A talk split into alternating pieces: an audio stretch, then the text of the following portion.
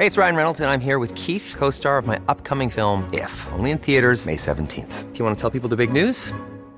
All right, I'll do. Sign up now and you'll get unlimited for $15 a month in six months of Paramount Plus Essential Plan on us. Mintmobile.com slash switch.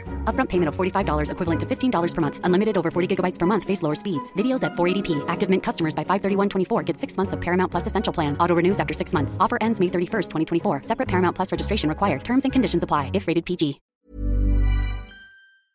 Heraldo Radio, la H que sí suena y ahora también se escucha.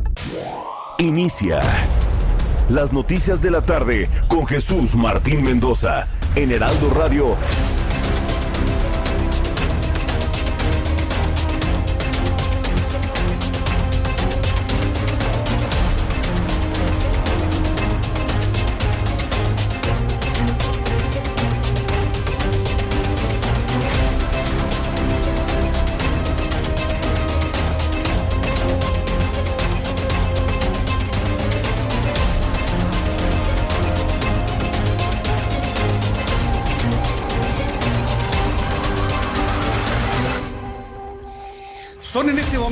5 de la tarde, en punto, hora del centro de la República Mexicana. Me da un enorme gusto saludarle a través de los micrófonos del Heraldo Radio.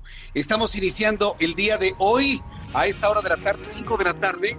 Estaremos de 5 de la tarde a 8 de la noche miércoles, jueves y viernes. Y para el próximo lunes le tendremos una sorpresa a usted que nos escuche en el Heraldo Radio en punto de las 5 de la tarde. Por lo pronto, para mí es muy especial el poderle saludar después de muchos meses nuevamente en punto de las 5 de la tarde, hora del centro de la República Mexicana. Y le presento para iniciar nuestro programa de noticias un resumen con lo más destacado. Súbale el volumen a su radio.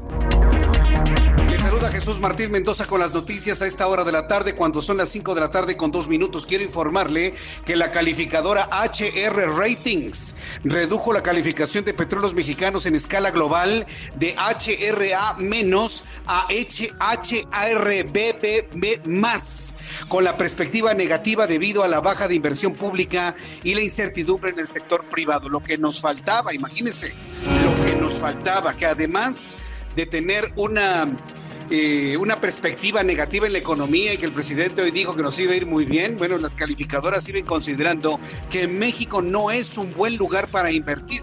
Bueno, pues ya le tendré todos los detalles de esto en los próximos minutos aquí en el Heraldo Radio.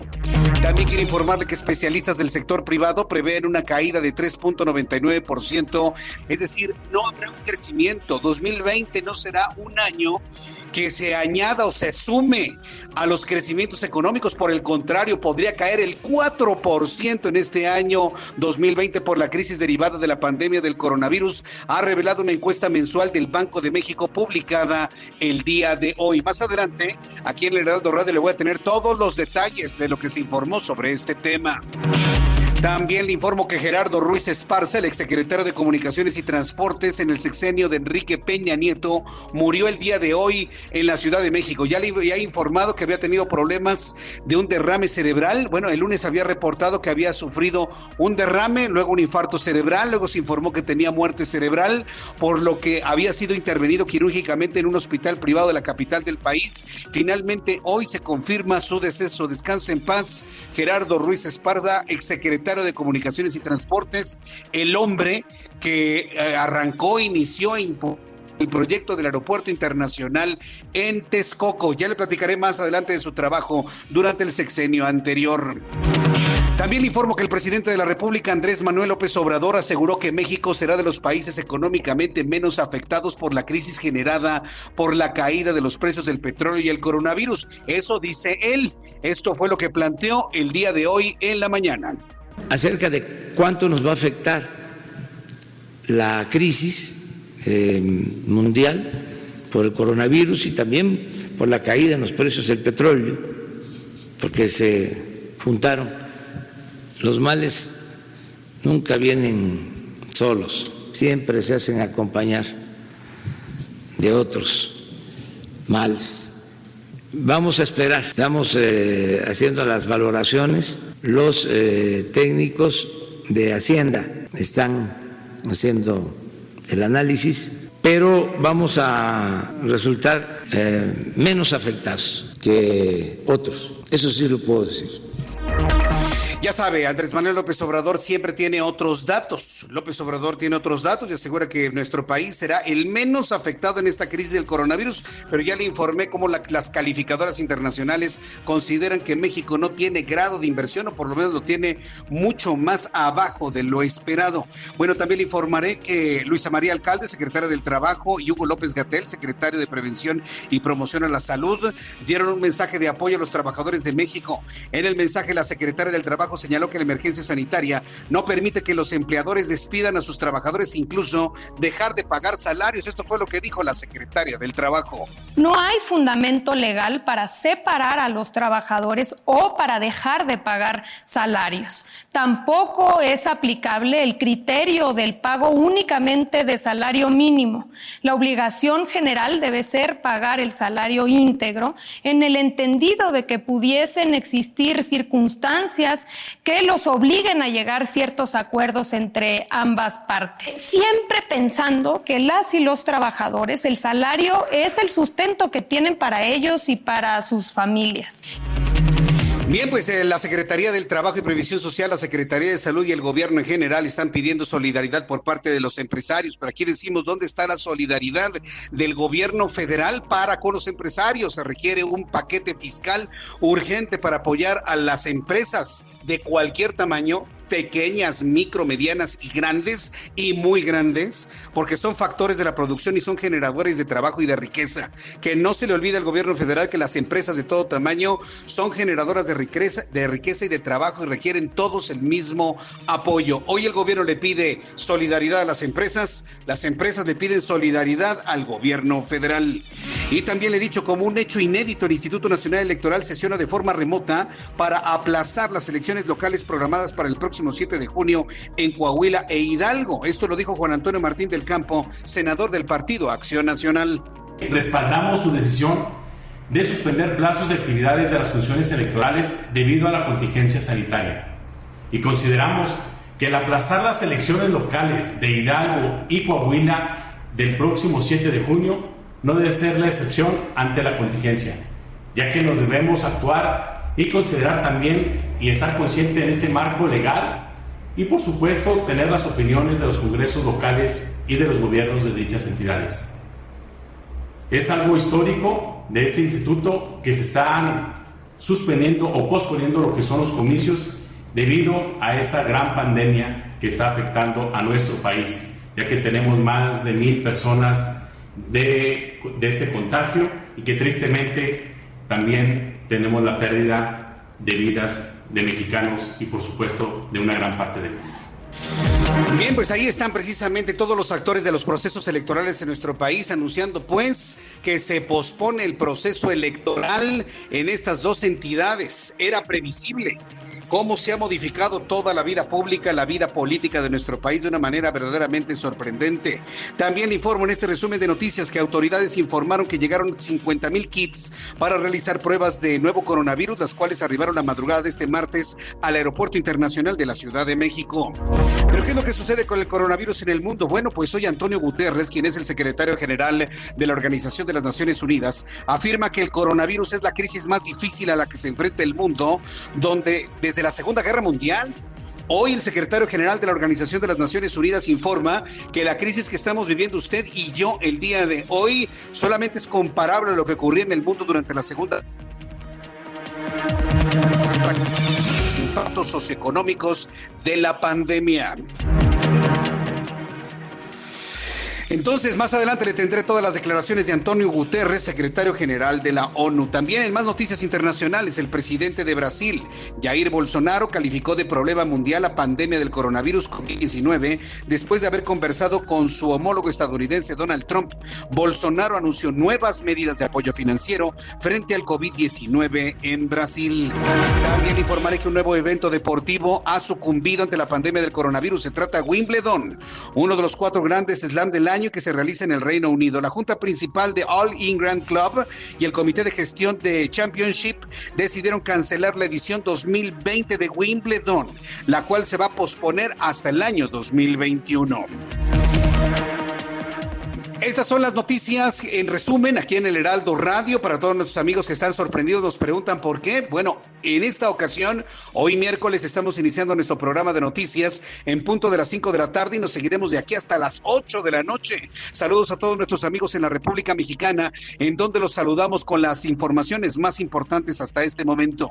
Claudia Espinosa, nuestra corresponsal en el estado de Puebla, y nos informa en este resumen de noticias que ya suman 92 casos de coronavirus en el estado de Puebla. Adelante, Claudia Espinosa, te escuchamos. Así es, un saludo con gusto aquí a los amigos del Legaldo Media Group. Pues el secretario de Salud en Puebla, Jorge Humberto Uribe Telles, informó que hasta el momento suman 92 casos confirmados, donde ya 40 personas se recuperaron, pero se mantienen en vigilancia. Una persona ha perdido la vida y 51 se encuentran en monitoreo constante, de las cuales pues 42 están hospitalizados y 9 se mantienen en sus viviendas en aislamiento. Hay que mencionar que de estas personas hospitalizadas, pues 7 se encuentran en condiciones muy graves de salud, han sido intubados se mantiene una estricta vigilancia con ellos. En rueda de prensa, el funcionario estatal comentó que se mantiene la vigilancia epidemiológica, ya que por transmisión comunitaria se detectaron 32 casos en 12 municipios de la entidad, donde el más afectado pues es principalmente la capital del estado. Hasta el momento es el reporte desde Puebla. Muchas gracias por la información, Claudia Espinosa. Muy buenas tardes. Muy buenas tardes, que te vaya muy bien. Viajamos desde el estado de Puebla hasta el estado de Guanajuato. Gabriela Montejano nos informa que cierran urgencias del Instituto Mexicano del Seguro Social para exigir equipo y capacitación. Esto en Guanajuato. Adelante, Gabriela. Hola, ¿qué tal? Muy buenas tardes. Pues sí, en Guanajuato, las inconformidades de los empleados del Instituto Mexicano del Seguro Social por las condiciones laborales y de riesgo de contagio han aumentado en diferentes municipios, al grado de cerrar el área de urgencias en León e Irapuato comenzaron las protestas, mientras que en otras plazas como Celaya los trabajadores tienen miedo de levantar la voz públicamente por las posibles represalias. La noche de ayer, durante dos horas, cerraron las puertas principales y del área de urgencias del Seguro Social de la ciudad de Irapuato ante un supuesto paro de labores de médicos y enfermeras, ante la escasez de insumos y de equipo de protección. Hoy, eh, sin recibir atención por parte de las, los directivos del instituto, a las dos de la tarde, 80 empleados de esta plaza en Irapuato pues decidieron hacer paro de labores. En tanto, por la mañana en León, alrededor de 30 empleados se manifestaron también con cartulinas y leyeron un pliego petitorio en donde básicamente piden eh, el equipo de protección personal adecuado para la atención de pacientes sospechosos y confirmados del COVID-19, pues aseguran que no cuentan ni con uniformes quirúrgicos, ni guantes, ni cubrebocas adecuados y de ahí que están haciendo este reclamo. Hasta el momento, por lo menos a este medio de comunicación, el Seguro Social en Guanajuato no ha emitido ninguna postura ni ha dado respuesta a las quejas de los inconformes. Este es el reporte. Muchas gracias por la información, Gabriela Montejano. Buenas tardes. Hasta luego, muy buenas tardes. Saludo a Marta de la Torre, nuestra corresponsal en Colima. Ya ya se registró el tercer caso de coronavirus en la entidad. Adelante, Marta, te escuchamos. Buenas tardes. Gracias, buenas tardes. Efectivamente son tres casos confirmados los que se han registrado aquí en Colima, ninguna muerte y estos tres casos son eh, importados.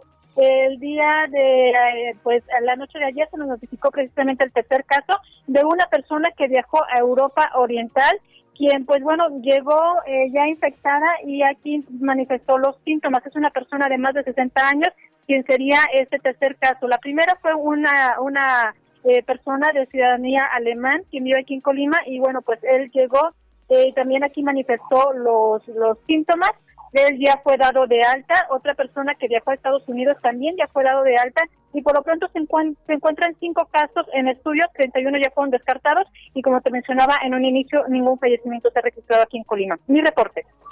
Muchas gracias por la información. Gracias por la información, Marta de la Torre. Que tengas muy buenas tardes. Gracias, buenas tardes. Hasta luego, que te vaya muy bien. Muy buenas tardes, Marta de la Torre, desde Colima. Son precisamente nuestros compañeros reporteros en la República Mexicana y, por supuesto, aquí en la capital del país. Como siempre, iniciamos nuestro programa de noticias. Saludo a quienes recorren las calles de la gran ciudad de México. Empiezo con Israel Lorenzana. Adelante, Israel. Jesús Martín, gracias, un gusto saludarte esta tarde. Pues tenemos información para nuestros amigos que se desplazan a través de la zona de Congreso de la Unión. Hemos hecho un recorrido importante desde la zona de Fray Servando y con dirección hacia la zona de Río Consulado. En términos generales, esta arteria se presenta como una buena alternativa para nuestros amigos que van con dirección hacia el perímetro de la alcaldía Gustavo Madero, a zonas, por supuesto, como Talismán y hasta la zona de Martín Carrera. En este último punto, maniobras de ascenso y descenso por parte del transporte público, nada para pensar en abandonar esta arteria si su destino es más allá, hacia la zona de Centenario.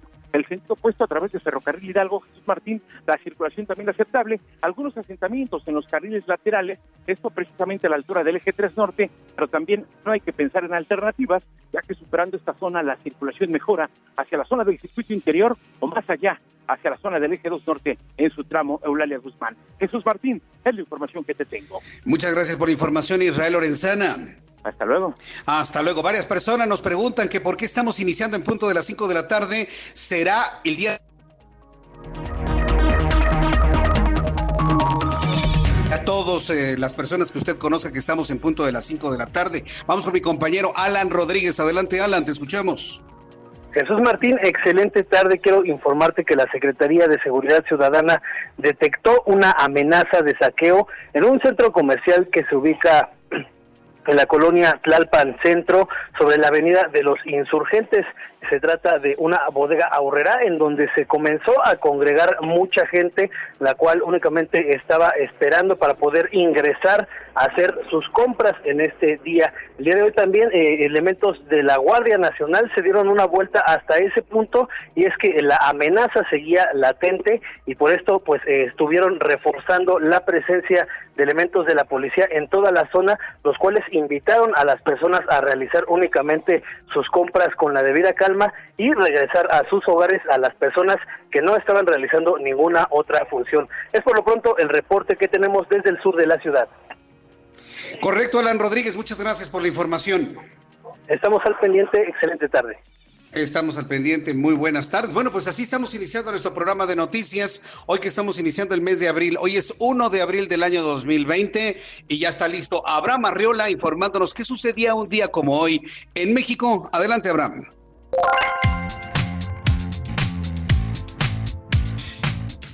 Esto es un día como hoy en México.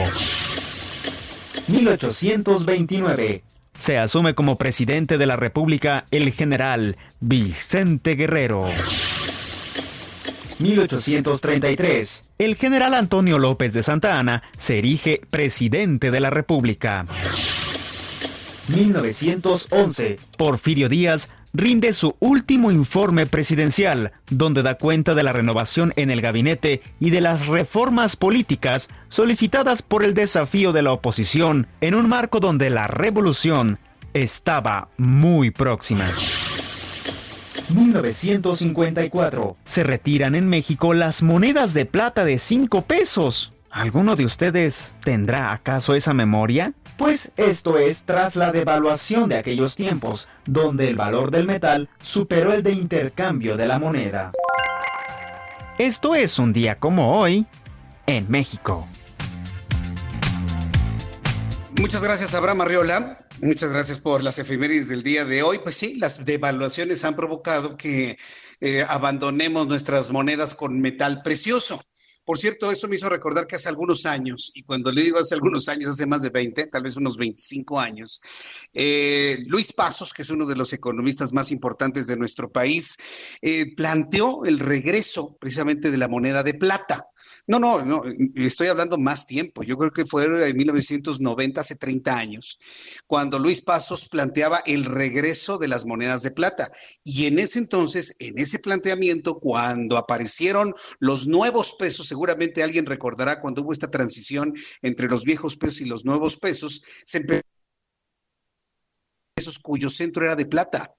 Plata Ley 925. Así, si, si, alguien tiene estas monedas de 10 pesos, pues han adquirido un valor muy especial. Fue la segunda vez en la que pudimos tener plata circulante en nuestro país. Las monedas de 10 pesos de 1993, que dice nuevos pesos, de 1994, tienen centro de plata. Ley 925. Seguramente quienes tienen sus cochinitos, sus ahorros, sus alcancías, sus cajas fuertes, pueden tener de estas monedas. Igual las monedas de 20 pesos que se acuñaron en esos años. Entonces, bueno, también decirlo que no nada más en ese entonces hubo plata circulante, sino también ya en la última década del siglo XX circularon monedas de plata en nuestro país. Vamos a revisar las condiciones meteorológicas para las próximas horas. Cuando el reloj marca las 5 de la tarde con 19 minutos, le informo cómo estamos en cuanto al pronóstico del tiempo. El Servicio Meteorológico Nacional informa que el Frente Frío número 47 sobre el noreste de México y canal de baja presión en el sureste del territorio nacional serán presentes durante las siguientes horas. El Servicio Meteorológico Nacional informa que el Frente Frío número 47 que es ya de los últimos ¿eh? de la temporada, aunque se esperaban 54 para la temporada invernal, pues yo ya dudo que lleguemos a los 54 frentes fríos porque estamos ya en plena primavera. El frente frío número 47 va a generar lluvias e intervalos de chubascos acompañados de descargas eléctricas y posible caída de granizo en el noreste y oriente de México. No hay para cuándo en el centro del país, además de lluvias fuertes en Nuevo León y puntuales en el estado de Chiapas. La masa de aire que impulsa al frente va a ocasionar descenso de las temperaturas en el norte, noreste de oriente del país, así como rachas de viento de 50 a 60 kilómetros en dichas regiones, con rachas de hasta 70 kilómetros por hora y tolvaneras en Chihuahua, en Coahuila y en el estado de Durango. Dice el Servicio Meteorológico Nacional que se esperan lluvias fuertes puntuales en el estado de Chiapas, con intervalos de chubascos y algo de caída de granizo en Nuevo León.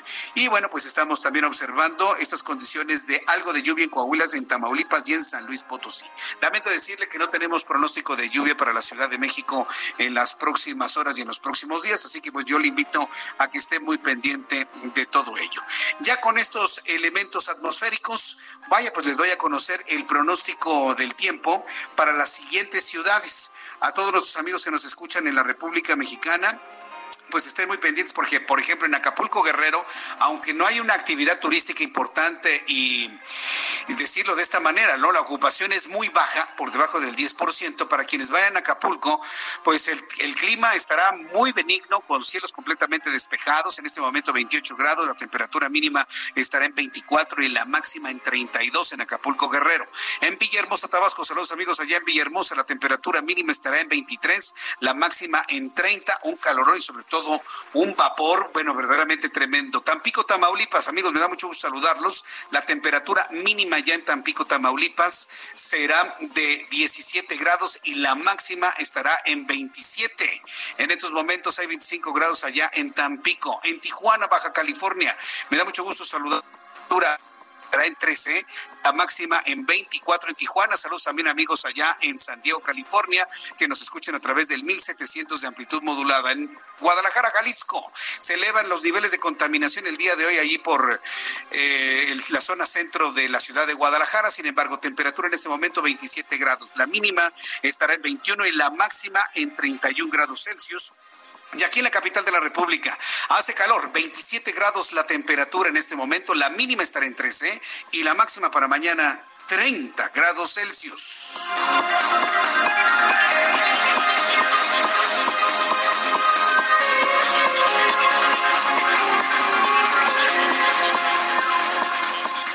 Ya son en este momento las 5 de la tarde con 22 minutos hora del centro de la República Mexicana.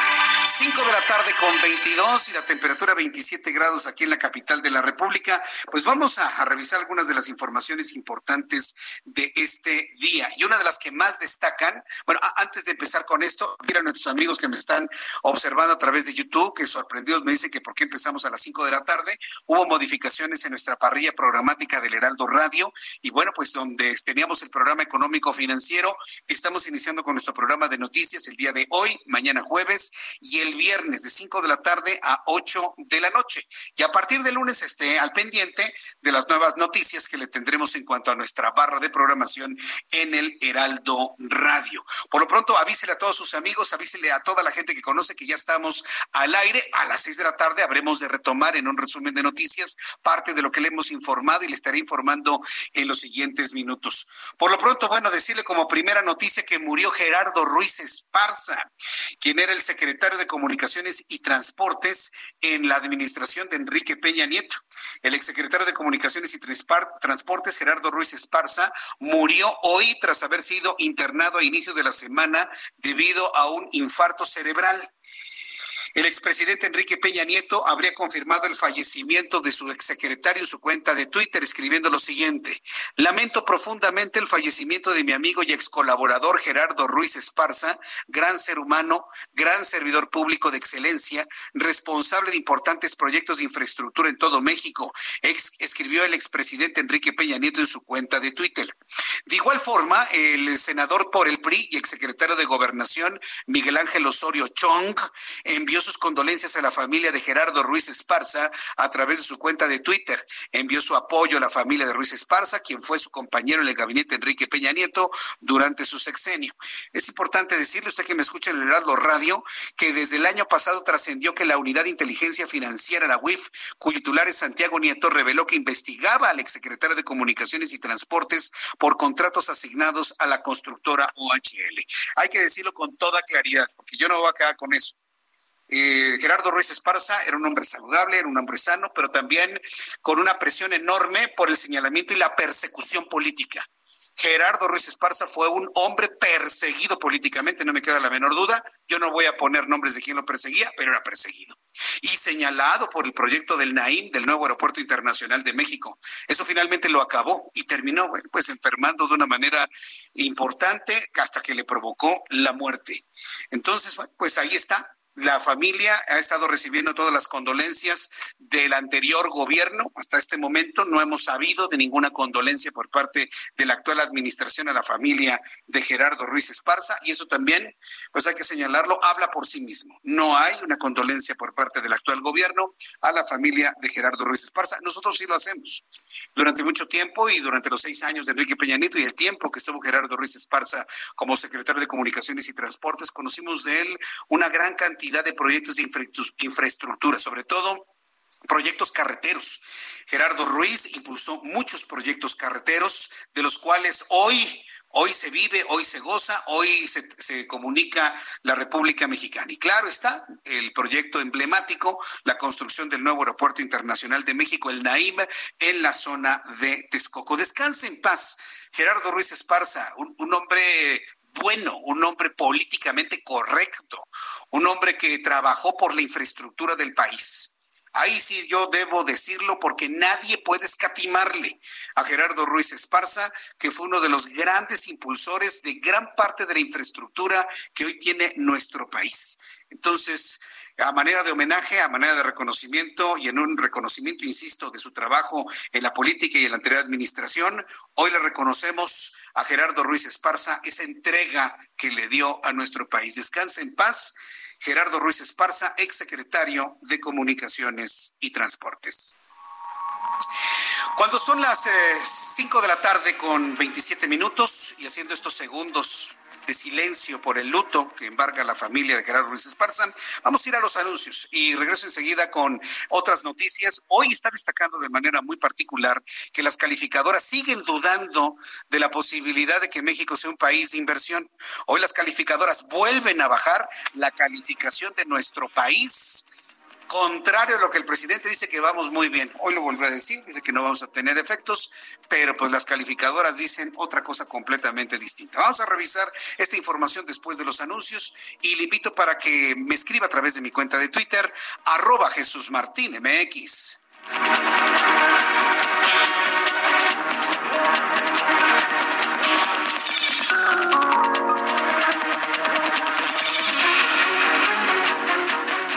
Escuchas a Jesús Martín Mendoza con las noticias de la tarde por Heraldo Radio, una estación de Heraldo Media Group. Heraldo Radio. Escucha las noticias de la tarde con Jesús Martín Mendoza. Regresamos.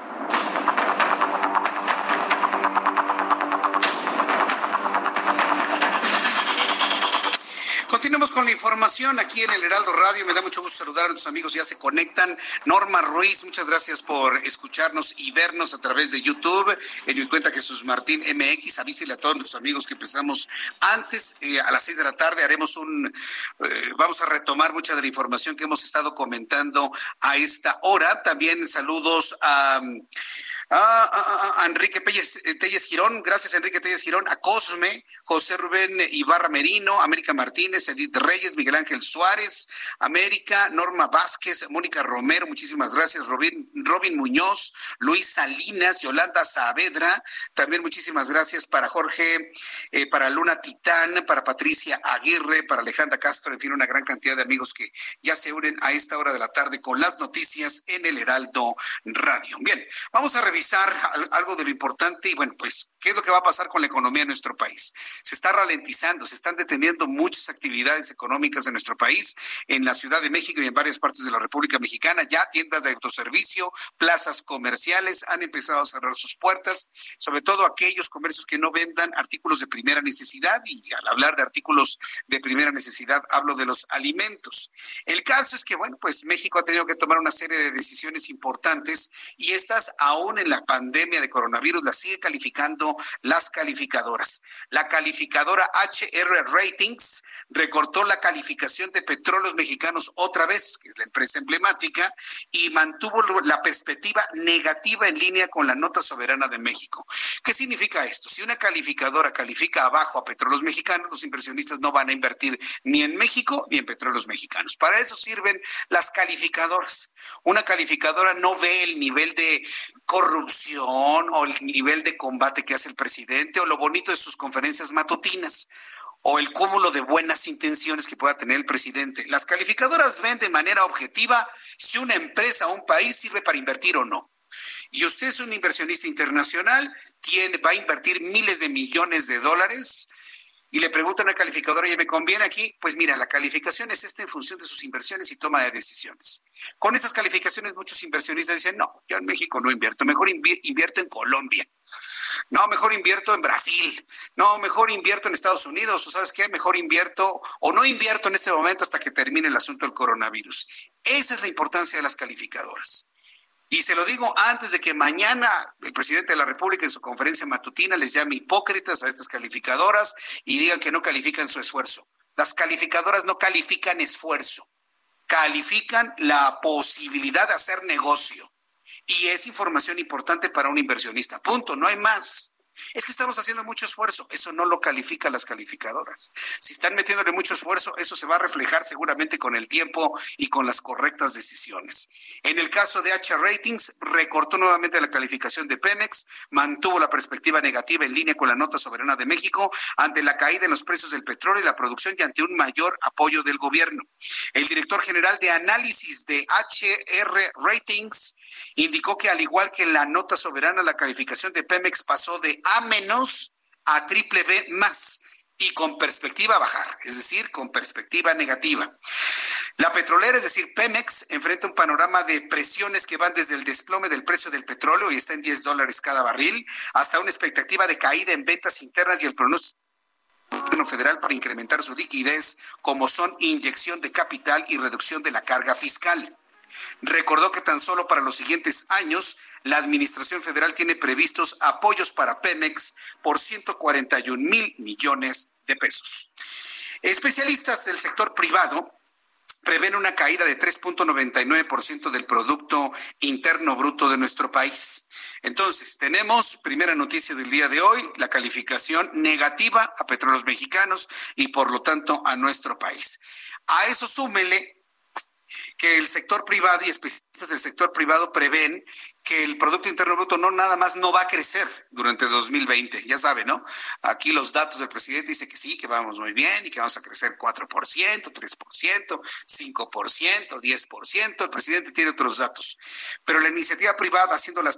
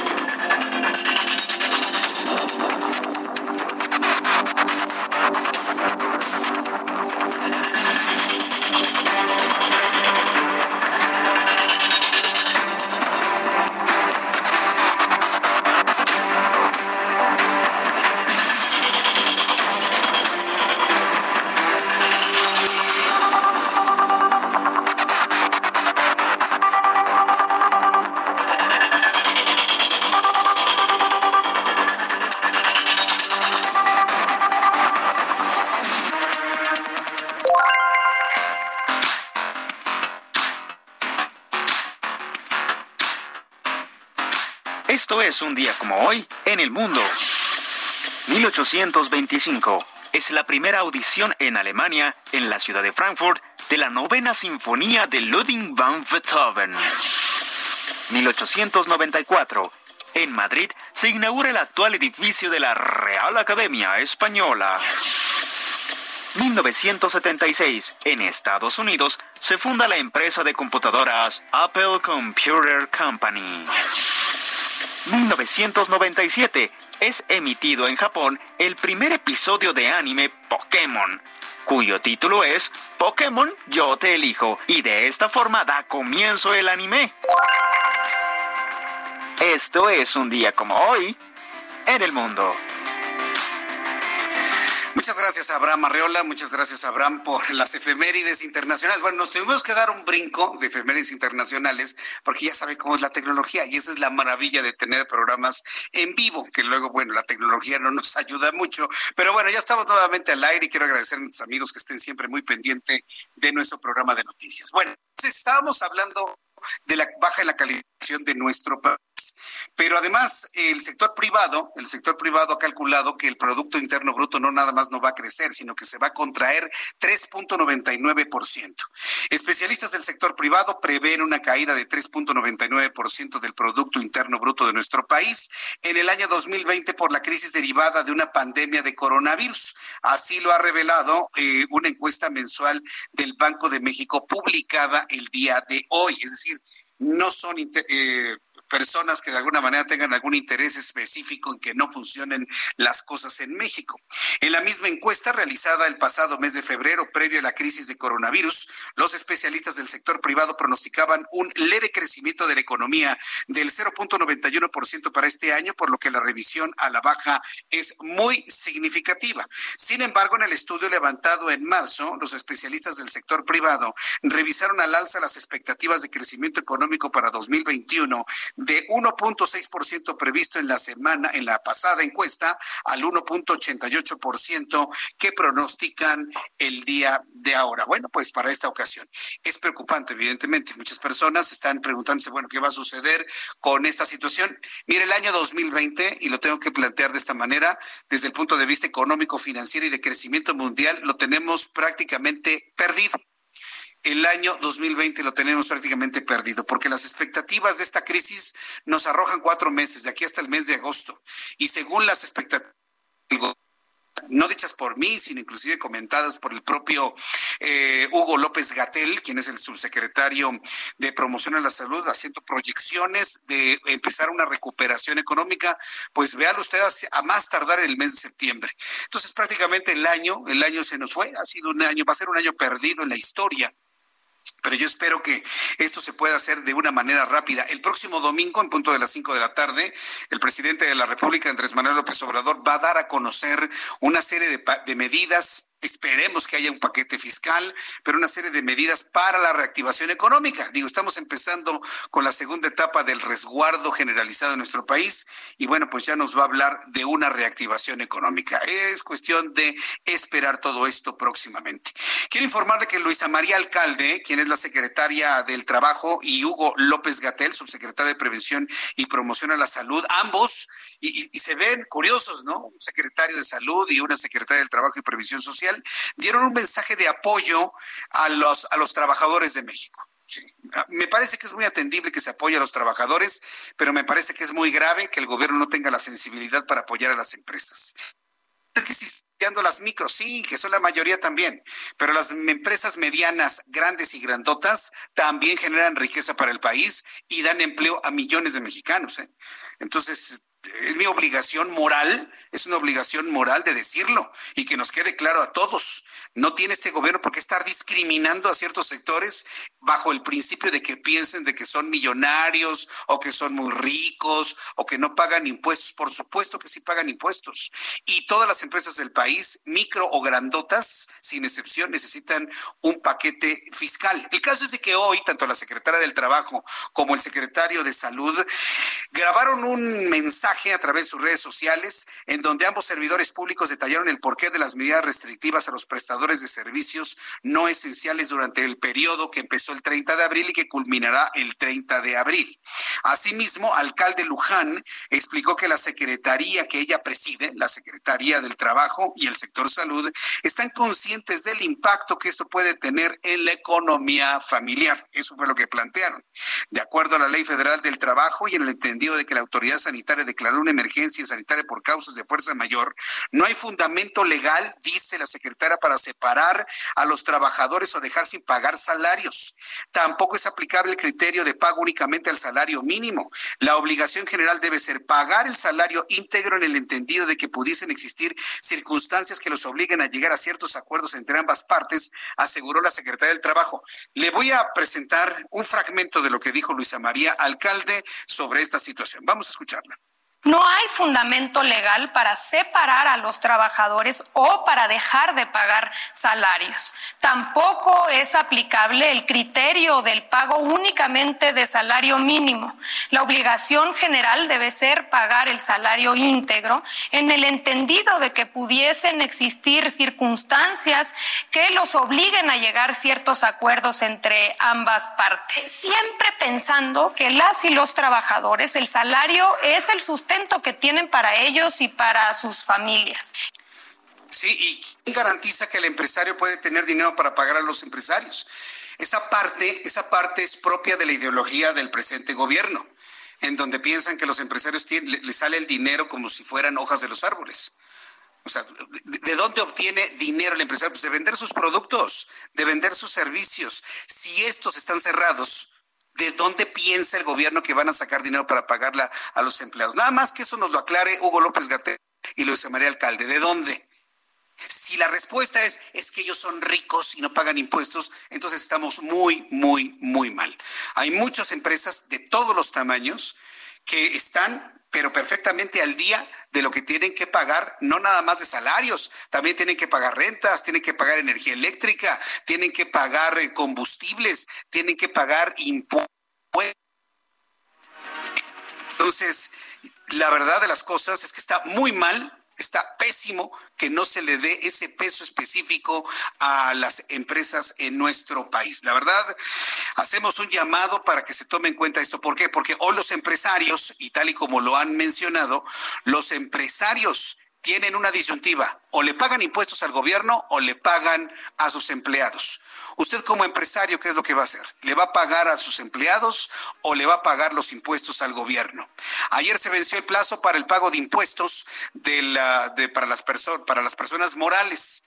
Entonces, aquí yo me pregunto, ¿cuántas empresas no pagaron el impuesto ayer porque van a preferir pagarle a sus eh, a, sus empleados y eso me parece que es importante mencionarlo. Bien, cuando son en este momento ya las, las 5 de la tarde con 48 minutos, las 5 de la tarde con 48 minutos, hora del centro de la República Mexicana, eh, saludo con gusto a mi compañera Nayeli Cortés. Ella nos informa que en un hecho sin precedentes este miércoles, consejeros del Instituto Nacional Electoral sesionaron de manera virtual para discutir sobre la suspensión de las elecciones en Coahuila y en Hidalgo. Nayeli Cortés, adelante, te escuchamos. Muy buenas tardes. Buenas tardes, Jesús Martín. Ya es un hecho las elecciones en Coahuila, elecciones de diputados locales y en Hidalgo, donde se celebrarían elecciones de ayuntamientos el próximo 7 de junio, están suspendidas hasta nuevo aviso. Esto lo acordó el Consejo General del INE, pues para hacer frente a esta contingencia por el COVID-19, pues que prohíbe concentraciones, lo que haría imposible el, la realización de campañas, el registro de candidatos y una serie de cosas, incluso la difusión de spots en materia electoral que seguramente serán utilizados por el gobierno federal para informar sobre la contingencia por el COVID-19. La elección, las elecciones en estas dos entidades es muy probable que se realicen a finales de julio o principios de agosto, según informó el presidente del Consejo General, Lorenzo Córdoba, quien además agradeció a los partidos políticos por dejar a un lado sus intereses particulares y apoyar la medida. Es importante resaltar que seis de las siete fuerzas políticas, incluida Morena, estuvieron de acuerdo en diferir las elecciones. Solo el PRI se opuso, aunque finalmente lo avaló.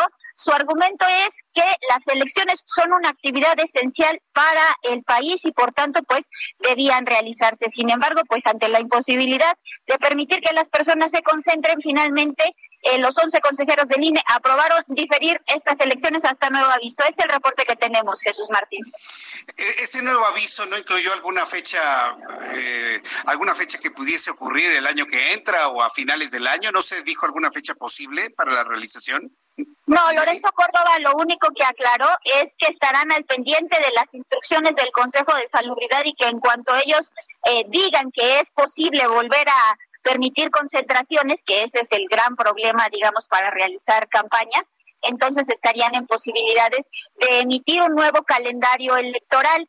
Él únicamente mencionó que finales de julio y principios de agosto habría una posibilidad de hacerlas. Incluso el lunes también sostuvo una reunión virtual con los siete presidentes de partidos políticos y a ellos también les manejó agosto como el mes tentativo para realizar las elecciones que originalmente se realizarían el 7 de junio.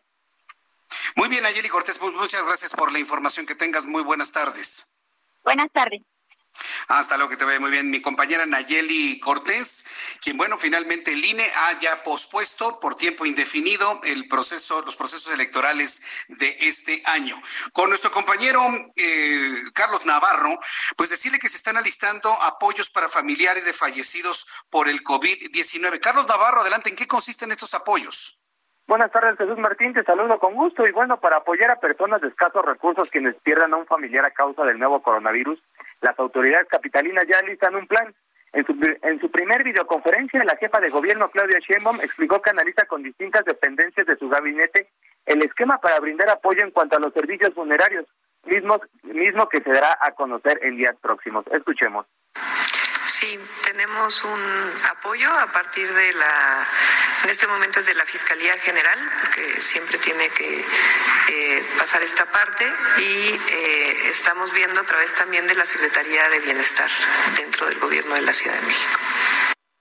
Y es que de acuerdo con la Secretaría de Salud Federal, en la capital del país se tiene cuenta de 234 casos positivos por COVID-19 500 casos sospechosos y lamentablemente 8 defunciones. Y en este caso el plan podría consistir en el apoyo, por ejemplo, de la incineración en estos casos, ya que hay personas que no cuentan con los recursos suficientes para despedir a sus familiares. Jesús Martín, la información que le tengo. Muchas gracias, Carlos Navarro. Hasta luego. Hasta luego, que te vaya muy bien. Bueno, pues se van a dar apoyos para las personas, para las familias que hayan perdido, sobre todo a quien está al frente de toda la economía de, de la familia. Y la verdad, eso me parece que está muy bien. El próximo domingo, insisto, 5 de la tarde, y quiero que todos estemos en, en esta idea, el presidente de la República va a ofrecer un mensaje donde se va a anunciar pues unos planes de eh, planes de reactivación económica. Todos estamos insistiendo en que las empresas de todo tamaño requieren un paquete fiscal para poder sobrevivir y poder pagarle a los empleados sin que tengan que correrlos. Bueno, pues quiero informarle que el gobierno federal estaría preparando un paquete de medidas para evitar que la pandemia de COVID-19 colapse la economía nacional. La estrategia incluye la prórroga en el pago de algunos servicios públicos, como electricidad, así como en créditos de vivienda. Es decir, para las personas que tienen créditos de vivienda, eh, no se ha aclarado si es únicamente Infonavit o inclusive créditos hipotecarios en la banca nacional, poder posponer los pagos de crédito a la vivienda, pagos de energía eléctrica, que eso evidentemente pues beneficiaría a la industria y a las empresas de nuestro país. Además, instituciones como Nafinsa y Banobras van a participar en la implementación de apoyos especiales para las micro y pequeñas y medianas empresas. También se prevé la suspensión temporal del buró de crédito y eso me parece que es muy importante porque si se suspende el buro de crédito, automáticamente prácticamente todos se habilitan para poder tener algún tipo de crédito, algún tipo de apoyo financiero para poder reactivarse desde el punto de vista económico. Hay muchísima gente que le debe a los bancos y como le deben a los bancos, están boletinados en el buro de crédito y no son sujetos de crédito, no les prestan. Si se suspende el buro de crédito en estos momentos, pueden fluir préstamos, pueden fluir apoyos financieros para apoyar a la empresa y eso me parece que es muy importante señalarlo. Bien, el reloj marca en estos momentos las 5 de la tarde con 54 minutos. En unos instantes vamos a ir a los mensajes. Voy a regresar con un resumen de noticias en punto de las 6 que retome evidentemente todo lo que hemos informado en los últimos minutos. Antes quiero informarle que el presidente de la República, Andrés Manuel López Obrador, ha descartado el cierre de fronteras entre Estados Unidos y México y además aseguró que el gobierno de Donald Trump no aplicará aranceles a las mercancías mexicanas. Eh, eh, esto, esto había comentado ayer, hoy se vuelve a reiterar. No hay cierre de frontera entre México y los Estados Unidos y tampoco habrá aranceles. El mandatario también informó que mantiene conversaciones con las autoridades de los Estados Unidos para evitar que los efectos negativos por la pandemia de COVID-19 perjudiquen a ambas naciones. Entonces, bueno, pues ya tenemos ahí esta perspectiva de que no se va a cerrar la frontera. Y es que hoy el presidente de la República, en su conferencia matutina, aseguró que México, yo no sé con base en qué lo asegura, ojalá y tenga razón, pero ya sabe como el presidente luego tiene otros datos, ojalá y tenga razón, pero dice que México será de los países con menores afectaciones en lo económico. ¿Usted lo cree? a través de mi cuenta de Twitter, arroba Jesús Martín MX, arroba Jesús Martín MX, y me diga si usted considera que efectivamente México será de los países con menores afectaciones. Eh, económico-financieras. Después de los anuncios, después de los mensajes, regreso con un resumen de noticias y le entramos a este tema. ¿Qué le parece? Y le invito para que me envíe sus mensajes a través de mi cuenta de Twitter, arroba Jesús Martín MX, y a través de nuestro chat en vivo a través de YouTube, Jesús Martín MX a través de YouTube. Voy a los anuncios y regreso con un resumen de lo más destacado. Escuchas a Jesús Martín Mendoza con las noticias de la tarde por Heraldo Radio, una estación de Heraldo Media Group. Heraldo Radio. Heraldo Radio. La H que sí suena y ahora también se escucha. Escucha las noticias de la tarde con Jesús Martín Mendoza. Regresamos.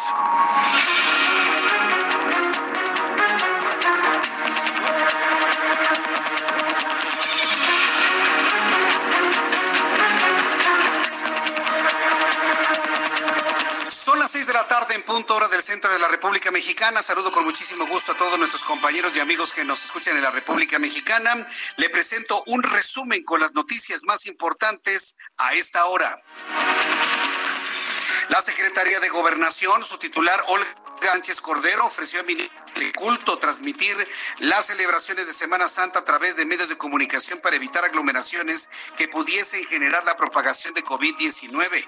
La secretaria de Gobernación, Olga Sánchez Cordero, reiteró el llamado a las asociaciones a no difundir mensajes discriminatorios ni que confronten a la población por la pandemia.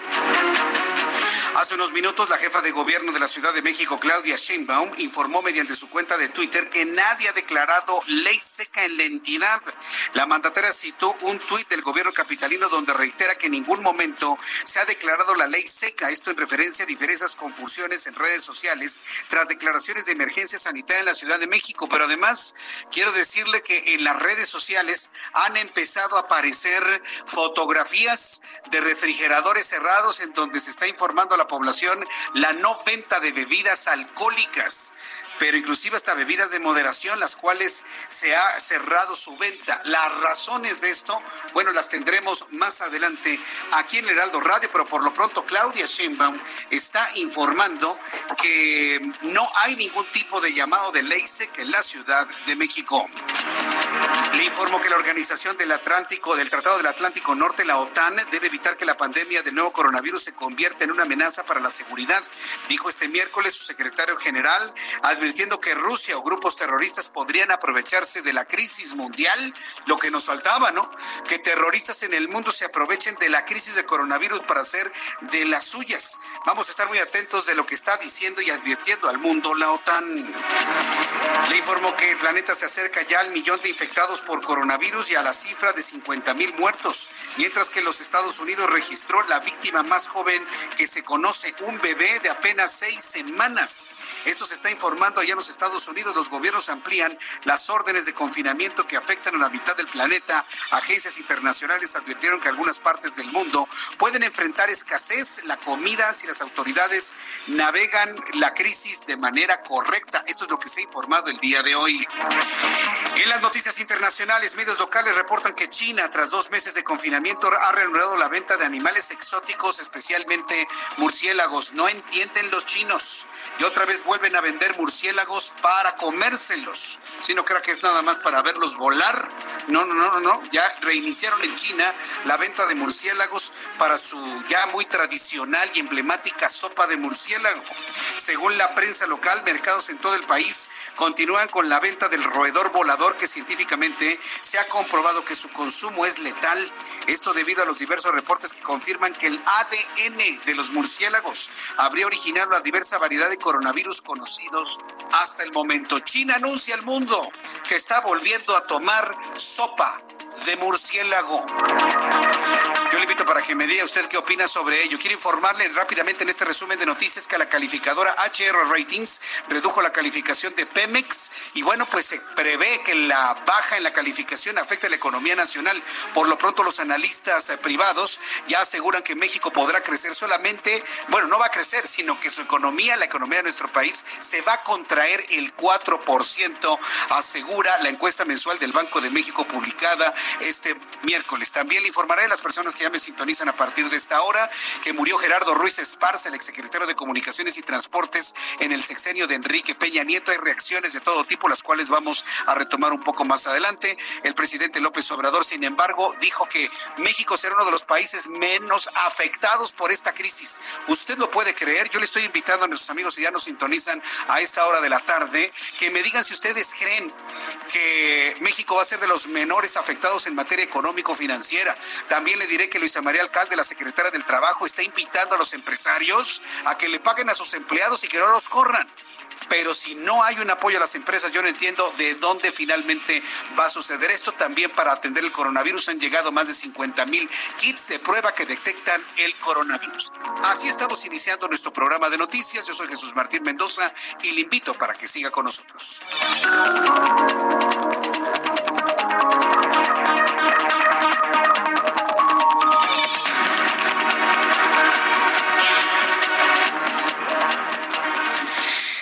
Son las seis de la tarde con seis minutos, seis de la tarde con seis minutos hora del centro de la República Mexicana. Quiero darle la más cordial bienvenida a nuestro auditorio que habitualmente a las seis entra en contacto con nosotros y sobre todo a nuestros amigos que ya nos ven a través de YouTube. Muchísimas gracias por estar con nosotros. Quiero informarles que iniciamos nuestro programa de noticias el día de hoy a las cinco de la tarde. Estaremos iniciando a las cinco de la tarde hoy miércoles, mañana jueves y el viernes. Solamente tres días vamos a iniciar en punto de las cinco de la tarde nuestro programa de noticias para que ustedes, bueno, pues nos sintonicen desde las 5 de la tarde y conozcan las primeras noticias. He retomado algunas informaciones importantes de nuestra primera hora para las personas que no lo escucharon y tiene que ver con la perspectiva de crecimiento de nuestro país. Por lo pronto, pues saludo a mis compañeros reporteros en toda la República Mexicana, saludo a Fernando Paniagua, quien es nuestro corresponsal en el estado de Querétaro, en donde nos va a informar que el estado de Querétaro ajusta hospitales generales municipales para atender a las personas con COVID-19. Fer Paniagua, adelante, te escuchamos me da gusto saludarte. Jesús Martín, igualmente. Así es, eh, a fin de contar con instalaciones adecuadas para la atención de personas que requieren atención hospitalaria producto de contagios del COVID-19, las autoridades sanitarias de Querétaro realizaron cambios en al menos tres hospitales generales de igual número de municipios. Estamos hablando de los hospitales generales de San Juan del Río, Cadreita y Jalpan de Serra en la zona serrana del, del estado. Esto para la atención de usuarios durante la contingencia COVID. Esto independientemente de que el Hospital General de la capital del Estado se convirtió ya desde el pasado lunes totalmente para la atención de personas contagiadas con el coronavirus. La Secretaría de Salud informó que cada una de estas unidades hospitalarias, es decir, estos tres hospitales eh, generales de los municipios, cuenta con área exclusiva para la atención de emergencia respiratoria a fin de tenerlos listos y atender a enfermos de COVID, por lo que las citas para cirugía, consulta de especialidad programadas en estos nosocomios se reagendarán hasta nuevo, hasta nuevo aviso. Asimismo, se informó que en los tres hospitales se continuará con la atención de emergencias no respiratorias como se realiza normalmente. Las autoridades sanitarias han hecho hincapié en que toda persona que presenta dos de los síntomas que ya se han conocido tos, fiebre, dolor de cabeza, acompañados de eh, dificultad para respirar, dolor de articulaciones, dolor muscular, etcétera, deben comunicarse al call center del gobierno del estado que ya instaló desde la semana pasada para que eh, ahí un grupo de médicos los puedan orientar. Este es, es, decir, ya tenemos en Querétaro cuatro hospitales, uno en exclusiva y dos y tres que ya tienen áreas exclusivas para atender personas uh, afectadas por el coronavirus. Bien, pues eh, Fer Paniagua, yo te agradezco la información desde el estado de Querétaro. Que tengas muy buenas tardes. Igualmente, buenas tardes. Hasta luego, muy buenas tardes. Recuerde que todas las entidades de la República Mexicana ya están adecuando todo su servicio hospitalario para poder atender a miles, lamentablemente. Ya le informaba en nuestra hora anterior que, bueno, pues están llegando 50 mil kits de apoyo. Eh, y que de alguna manera estamos muy atentos de la llegada de estos kits que puedan ayudar a las personas con coronavirus. Vamos con Federico Guevara, nuestro corresponsal en Chihuahua. Aumenta a 11 casos de coronavirus en Chihuahua. Adelante, Federico. Efectivamente, y luego de dos semanas en donde el estado de Chihuahua se mantuvo con únicamente seis casos positivos, ya el día de hoy, como bien tú indicas, la Secretaría de Salud confirmó la existencia de 11 casos positivos, siete de ellos en Ciudad Juárez y cuatro en la ciudad capital de Chihuahua y está por confirmarse la muerte de una persona de 53 años de edad, de edad a la cual se le diagnosticó neumonía, por lo cual se le va a realizar la autopsia de ley para confirmar la real causa de su muerte. Las autoridades de salud señalaron a partir de este momento que ya es muy probable que se dé una escalada en los casos en las próximas horas, por lo cual inviten a la población a permanecer en sus hogares. Por su parte, un serio problema se está presentando en el sector maquilador. Hay que comprender que Chihuahua es un estado eminentemente manufacturador, en donde hay maquiladoras con turnos de empleados de 800 empleados laborando dentro de la industria, a los cuales no se le ha dado los implementos básicos, es decir, están trabajando sin mascarillas, sin guantes, eh, y esto ha generado una gran preocupación por parte de los del sector de los empleados, básicamente, que están exigiendo que se les den esas garantías por lo menos para poder laborar y se está convirtiendo en un serio problema aquí en la ciudad de Chihuahua, en el estado de Chihuahua. Bien, Federico Guevara, pues gracias por la información que nos has dado. Seguramente estos 11 casos se van a sumar a lo que informe la Secretaría de Salud el día de hoy. Muchas gracias, Federico.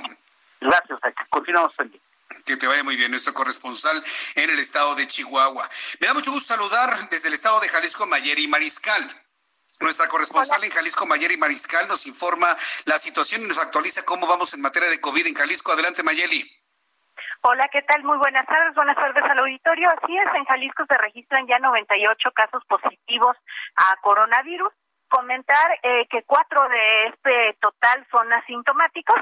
Y bueno, el día de hoy el gobernador del estado de Jalisco se pronunció eh, luego de la reunión que tuvieron ayer por la tarde noche con Olga Sánchez Cordero y con el subsecretario de salud eh, también sobre las pruebas rápidas comentó que es necesario y es urgente el ingreso ya al país de estas pruebas rápidas y que se pueda dar ya la certificación por parte de la COFEPRIS para que puedan ingresar. De nueva cuenta, el mandatario acusó eh, que las pruebas que se habían adquirido para Jalisco estaban en la aduana, se detuvieron en la aduana y no se permitió el ingreso de estas 20 mil pruebas rápidas.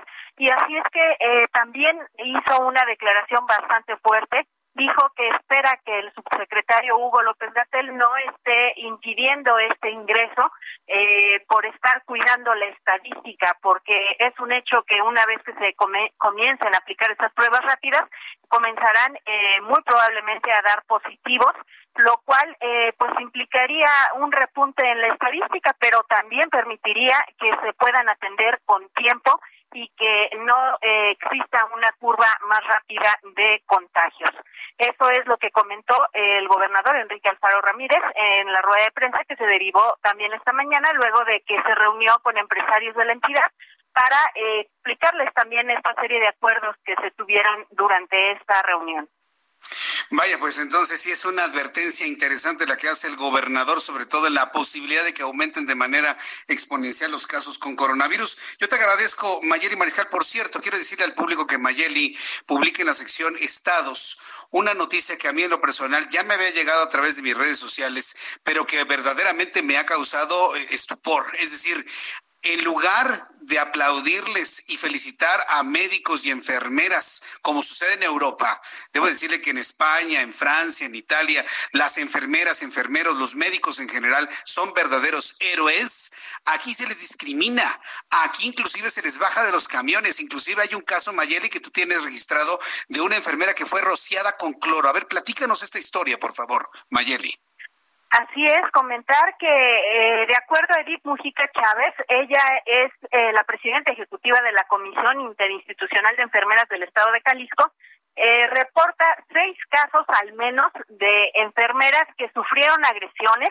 Una de ellas, eh, como bien mencionas, fue bajada incluso del transporte público y el caso más eh, grave, digamos, de, de, este tipo de agresiones se dio justo cuando iba regresando a su casa, una de las enfermeras, las propias vecinas le tiran una cubeta con agua con cloro bajo el argumento de que pues tienen temor de, de contraer coronavirus y que lo hacen para desinfectarla. Así es que, pues bueno, dadas estas agresiones, al menos seis que se, se reportan, el gobierno del estado pues ya está aplicando ciertos eh, protocolos rombines para evitar este tipo de agresiones, además de que las propias enfermeras, el gremio, solicitó a las autoridades de salud que se les permita eh, pues transitar de civiles hasta llegar a los hospitales, a sus fuentes de trabajo, cambiarse ahí eh, el uniforme y volver a dejar su uniforme ahí para poder salir a la calle. También comentar que, bueno, ya hay un gremio de taxistas en donde también anunciaron que ellos se ofrecen a poder trasladar al, personal de salud y también incluso hay eh, comercios ya que se solidarizaron eh, ofreciendo pues café y algunos alimentos también para quien así lo requiera al salir o, al ingresar eh, a sus turnos. Ay, Mayeli, la, verdad lo que nos platicas es un asunto de una profunda vergüenza. La verdad es que este país va de mal en peor y esto que tú has eh, publicado hoy en el Heraldo de México, que me dejó verdaderamente indignado y que hoy nos lo compartes, pues esperemos que no, que no se vuelva a repetir y sobre todo que las autoridades generen los elementos de protección a los especialistas en salud. Así que te agradezco mucho, Mayeli, que nos hayas compartido esta historia. Claro que sí, seguimos en contacto. Buenas tardes. Seguimos en contacto, muchas gracias. Mayeli Mariscal, nuestra corresponsal en Jalisco. A ver, yo quisiera detenerme en esto, me quiero detener unos, unos cuantos minutos y para las personas que me están viendo a través de YouTube, ya estamos en nuestro canal de YouTube, Jesús Martín MX, Jesús Martín MX y también a través de mi cuenta de Twitter, arroba Jesús Martín MX. Lo voy a decir como es pero México, la sociedad mexicana se está convirtiendo en una de las sociedades más horribles del mundo. Y así lo tengo que decir. Y a lo mejor alguien se va a sentir agredido y se va a sentir mal, pero lo tengo que decir. Claro, las personas que no lo hacen, por supuesto que no. Afortunadamente es un puñado. Pero existe gente tan ignorante y con tan poca, ándele, eso es tan poca de esa, que han caído en casos de discriminación que ni la Alemania nazi hacía. ¿eh? Hoy, el, Alemania aquel país que generó un hombre como Adolfo Hitler y que mató a seis millones de personas y que todos conocemos el nivel de discriminación que generaba, hoy Alemania, Alemania que tiene entre su seno a jóvenes que se hacen llamar neonazis, bueno, ni ellos agreden a una enfermera. Ni siquiera ellos, que han sido señalados en el mundo por ser los que más discriminan, los enfermeros, enfermeras, médicos en Europa son verdaderos héroes. Llega la gente a los hospitales y les aplaude, les cantan, les agradecen, los abrazan. Los gobiernos los apoyan porque son hombres y mujeres que se están jugando la vida, están entregando su propia vida para salvar la vida de los demás. ¿Y qué hacemos los ignorantes mexicanos? ¿Qué hacen los ignorantes mexicanos?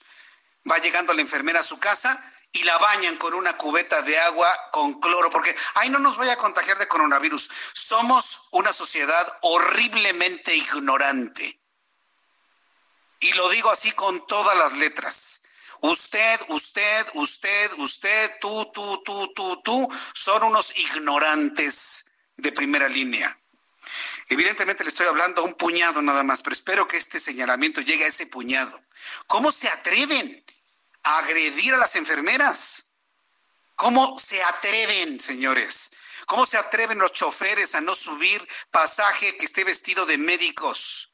¿Cómo se atreven? Así como dice Greta Thunberg, que todo el mundo, emocionado porque Greta Thunberg le decía a los empresarios, ¿cómo se atreven a contaminar nuestro planeta? Mexicanos, ¿cómo se atreven a agredir a las enfermeras, a los enfermeros y a los médicos? ¿Qué les pasa? Estamos verdaderamente en un agujero de ignorancia en este país. Somos el reír en muchas partes del mundo y lo tengo que decir. Tenemos que sacudir a esta sociedad y decir, señores, despierten. El problema no está en las enfermeras o los enfermeros, es una crisis de carácter mundial. A las enfermeras y enfermeros hay que defenderlos con el alma.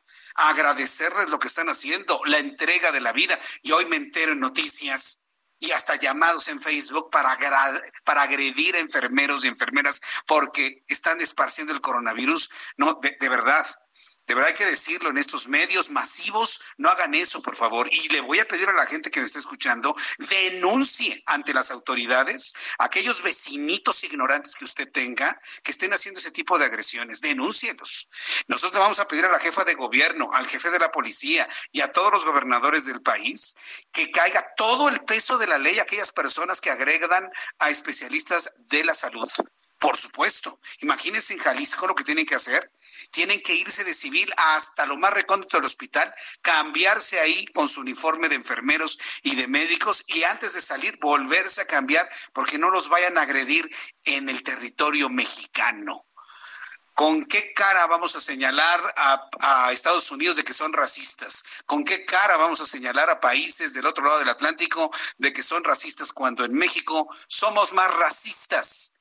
Y, discriminamos más que en cualquier parte del mundo. A mí me da una enorme pena y me he detenido en esto porque no podemos en los medios de comunicación dejar pasar esto, permitir ese tipo de agresiones. De verdad nos coloca en una sociedad verdaderamente rupestre, una sociedad rupestre por decirlo menos. Entonces yo sí le quiero pedir a todos que alabemos a enfermeros, enfermeras, que les aplaudamos igual que sucede allá en Europa porque son seres humanos con familia que también se arriesgan, pero que por el amor a la profesión, por el amor a la vida, entregan su atención, su cuidado, la entrega de medicamentos, las inyecciones, el tratamiento, la movilización de los pacientes. Lo menos que esperan de usted y de mí es un gracias. Y sí le voy a pedir a todas las personas que conozcan vecinitos que agredan a mm, personal de la salud, que los denuncien, por favor. Vamos a denunciarlos y vamos a exhibirlos, porque no vamos a permitir en México que una cosa así suceda. Entonces, ya una vez dicho esto, pues vamos a lo siguiente, Orlando. Vamos a lo siguiente con nuestros compañeros reporteros urbanos en la Ciudad de México. Israel Lorenzana ha recorrido las calles de la ciudad. Adelante, Israel, ¿qué es lo que te has encontrado? Adelante. Jesús Martín, muchísimas gracias. Pues fíjate que hemos encontrado ya a esta hora de la tarde circulación abundante esto a partir de la zona del circuito interior a través de Eduardo Molina con dirección hacia San Juan de Aragón. La circulación se presenta abundante, aunque no hay que pensar en alternativas, ya que superando precisamente el eje 5 norte, la circulación mejora con dirección hacia la zona del río de los Remedios. El sentido opuesto la circulación totalmente favorable se presenta como una buena alternativa para nuestros amigos que van con dirección hacia la zona de San Lázaro. Por otro lado, también echamos un vistazo a través de la zona de Centenario desde 5 de mayo y con dirección hacia la zona de Puente Negro, la zona de Martín Carrera, pues la circulación también se presenta aceptable. Hay asentamientos en los cruces marcados con semáforo, pero nada para pensar en alternativas, únicamente mucho cuidado. Tenemos un constante cruce de peatones en la zona del metro Martín Carrera y también muchos vehículos de carga que se desplazan con dirección hacia la México Pachuca. Jesús Martín, es la información que te tengo. Muchas gracias por la información, Israel Lorenzana. Hasta luego. Hasta luego, que te vaya muy bien. Vamos con nuestro compañero Alan Rodríguez. Adelante, Alan, ¿qué has encontrado en las calles de la Ciudad de México? Adelante, Alan. Jesús Martín, excelente tarde en la Avenida de los Insurgentes, desde el cruce de Copilco y hasta el viaducto se encuentra con vialidad despejada, esto en ambos sentidos de la circulación. Tenemos también buen desplazamiento en Avenida Revolución, desde Loreto hasta el cruce con Río Miscuac. Ligera carga por el cambio de luces de los semáforos en esta misma avenida, pero con dirección hacia el sur. Por último, quiero informarte, Jesús Martín, que tenemos cielo nublado y ligera lluvia en la zona de San Ángel, por lo que le recomendamos circular con precaución ante las condiciones de pavimento mojado. Es el reporte esta tarde.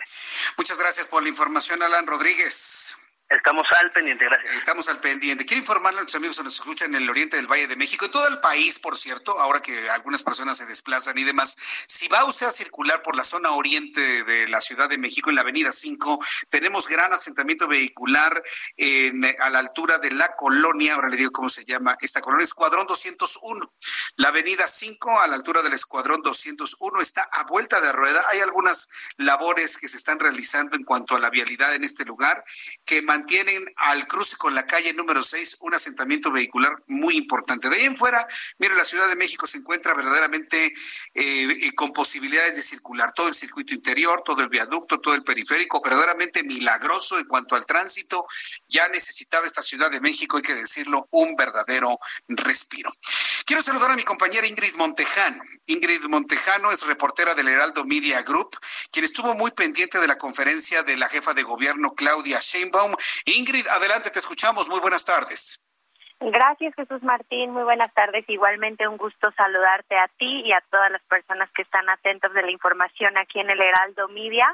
Pues bueno, en primera, la, este miércoles fue la primera conferencia de prensa a medios de la jefa de gobierno de la Ciudad de México, eh, sin presencia de reporteros, todos tuvimos que ingeniárnoslas para estar pendientes de la información. Ella ayer comentó pues que el cuidado a, nosotros, a ellos, al gabinete de la ciudad, pues se iba a hacer de esta forma.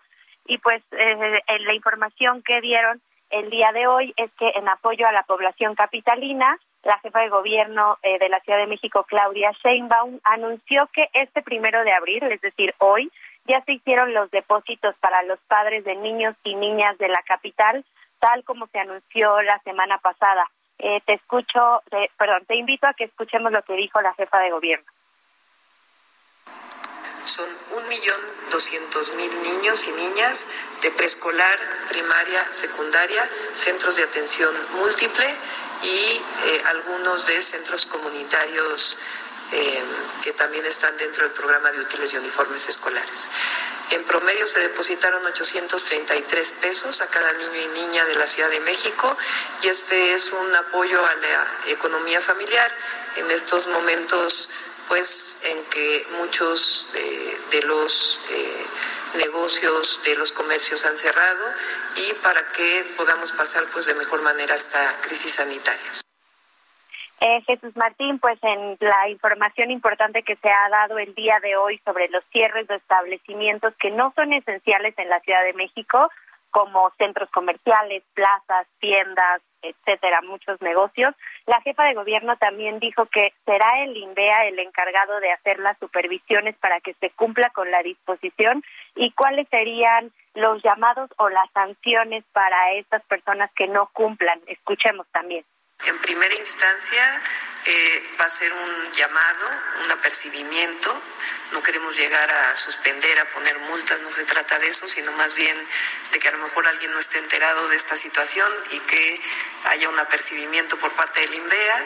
Y si no, pues si sigue a pesar de este llamado que se está haciendo, entonces ya se procedería a un tema de multas en el caso de establecimientos que no quieran cerrar pues como escuchaste, eh, se les hará una primera llamada o una llamada de atención a los que no cierren y ya después se prevé que se puedan hacer algunos tipos de multas o clausuras, sin embargo, no se ha anunciado directamente y pues esto ayuda mucho a lo que acabas de comentar. La ciudad luce prácticamente vacía, los establecimientos, los negocios y pues esperemos que sea una medida eh, que pronto termine porque sí impacta demasiado a la economía de, toda la población, Jesús Martín. Bien, pues eh, yo te agradezco mucho, Ingrid Montejano, que nos hayas traído esta información y nos mantenemos al pendiente de más noticias que genere el gobierno de la ciudad. Gracias, Ingrid. Gracias a ti. Que te vaya muy bien, hasta luego. Ingrid Montejano, reportera del Heraldo Media Group con los detalles de esta conferencia de prensa de la jefa de gobierno. Eh, a ver, sí, esto sí es importante puntualizarlo. Hoy la jefa de gobierno habló de que ya cada niño de educación básica se le depositan ocho, poco más de 800 pesos, 800 y treinta y tantos pesos. Pero únicamente, y sí tengo que señalarlo, ¿eh? únicamente a los niños de escuelas públicas este apoyo únicamente va para niños de escuelas públicas, no va para los niños de las escuelas privadas. Primer punto de reflexión y decir a la jefa de gobierno que debería de generalizar esto también a las escuelas privadas, si usted quiere, jefa de gobierno, bajo un estudio socioeconómico. Pensar que los niños que estudian en escuelas privadas no necesitan ese apoyo, me parece que discrimina, ¿eh? Discrimina y hay que decirlo. No por el hecho de que un niño vaya a una escuela privada, significa que sean sus padres ricos y que por lo tanto no necesitan ese apoyo. Están muy equivocados y ese es el pensamiento. Entonces, sí quiero decirlo, no me, que no me pongan el fondo, por favor. Este, sí quiero decirlo con toda claridad sí lo quiero decir con toda claridad, discrimina este tipo de acciones. Entonces, pedir a la jefa de gobierno que considere que estos apoyos también vayan, no para todos si usted quiere, pero sí para niños con problemas económicos en escuelas privadas, porque sí existen. Y se lo dice a alguien que estuvo en escuelas privadas toda mi vida en el Instituto México, no por el haber ido al Instituto México y al CUM y haber estado en la Intercontinental, todos éramos millonarios, no es cierto, ¿eh? Eso no es verdad y lo sabe la jefa de gobierno. Entonces, sí hacer el llamado, decirle a, la jefa de gobierno que analice la situación económica en su posibilidad para que también se apoye a los niños de escuelas privadas que tengan problemas económicos. Y eso es fácil, se puede averiguar con las direcciones de las escuelas, hacer un estudio socioeconómico y si no se quiere a todos, sí a las personas que tiene problemas económicos en su casa, que falleció el papá, que la familia está fracturada. Eh, hay mil, mil situaciones en las escuelas privadas también. Sí hay que decirlo como es, porque si no, se va a cometer una injusticia. Se va a cometer una injusticia para muchas familias y muchos niños que necesitan también este apoyo que ha estado prometiendo el gobierno de la Ciudad de México. Bien, continuando con la información esta tarde, quiero decirle que México será de los países, ya le informábamos que será de los países que tendrán menores afectaciones, según lo que dijo eh, Andrés Manuel López Obrador, presidente de México. El titular del Ejecutivo señaló que el país tiene una mejor distribución del ingreso, además de explicar que los recursos que tengan se van a distribuir con justicia. Asimismo, pidió esperar a que la Secretaría de Hacienda termine de realizar su análisis propio, esto frente a las estimaciones de bancos y de expertos en la caída del Producto Interno Bruto. Andrés Manuel López Obrador, sin público, inauguró en Oaxaca el Hospital Rural del Instituto Mexicano del Seguro Social Bienestar. A diferencia de otros eventos, la inauguración se realizó sin gente. No hubo gente que le aplaudiera, no hubo gente que le entregara documentos, ni papelitos, ni que lo abrazara, ni que se tomara selfies.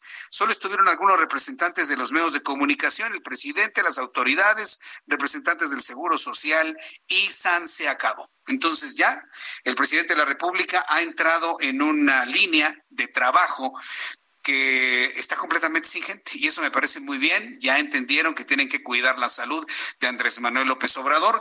Me siguen preguntando que si va a ser cierto eso de que López Obrador se va a enfermar de coronavirus, que lo van a poner en un hospital militar, que desde ahí va a mandar mensajes, luego se va a curar y, luego va a salir adelante. Pues mire, si ya lo sabemos, no creo que lo hagan. Entonces yo no creo esa versión que anda circulando en las redes sociales y que bueno, pues algunos han estado señalando de que no debe, eh, de que no debería ocurrir. Yo sinceramente no creo que una situación así ocurra, así que tomémoslo como de esas versiones no confirmadas que corren por las redes sociales. Un asunto que sí es importante y antes de darle a conocer información de, los deportes, eh, que quiero retomar, que le compartí la, en la hora anterior, es que la secretaria de Gobernación, Olga Sánchez Cordero, tuvo comunicación con eh, representantes de las iglesias en el país pero todas las iglesias, ¿eh? católicas, musulmanas, este, eh, mormones, en fin, todos. Pero fíjese que Olga Sánchez Cordero lo que le pidió a los ministros de culto el día de hoy es que se eviten los mensajes que confronten y dividan a la sociedad. Yo que sepa, y, yo creo que la secretaria Olga Sánchez Cordero, si tomamos en cuenta el origen de su, vida, eh, que también tiene un origen de, fe en la Iglesia Católica, pues debe saber que los ministros de la Iglesia Católica jamás han llamado a la división, al contrario. El mensaje de la Iglesia Católica es incluyente inclusive en quienes no pertenecen a la Iglesia Católica.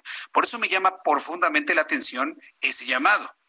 Eh, yo espero que el llamado que le hace a las iglesias en realidad va hacia el Palacio Nacional en el sentido de que ya no haya confrontación, que ya no haya fifís, que ya no, ya no haya conservadores, ya no haya opositores, ya no haya adversarios, y empecemos con un diálogo de unidad en el país debido al problema de coronavirus que tenemos.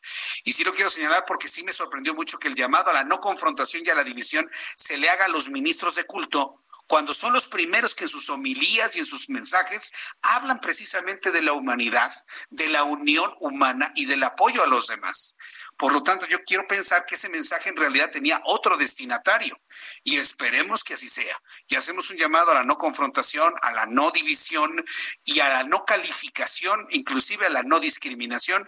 Y ahí vuelvo a insistir, por favor, amigos que nos escuchan en el Heraldo Radio, denuncien, por favor, a toda aquella persona que agreda a enfermeros, enfermeras y médicos en general.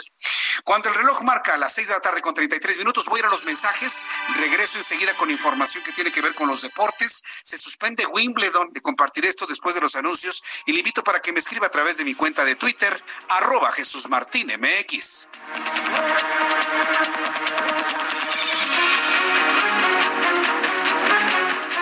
Escuchas a Jesús Martín Mendoza con las noticias de la tarde por Heraldo Radio, una estación de Heraldo Media Group. Heraldo Radio, la HCL se comparte, se ve y ahora también se escucha. Escucha las noticias de la tarde con Jesús Martín Mendoza. Regresamos.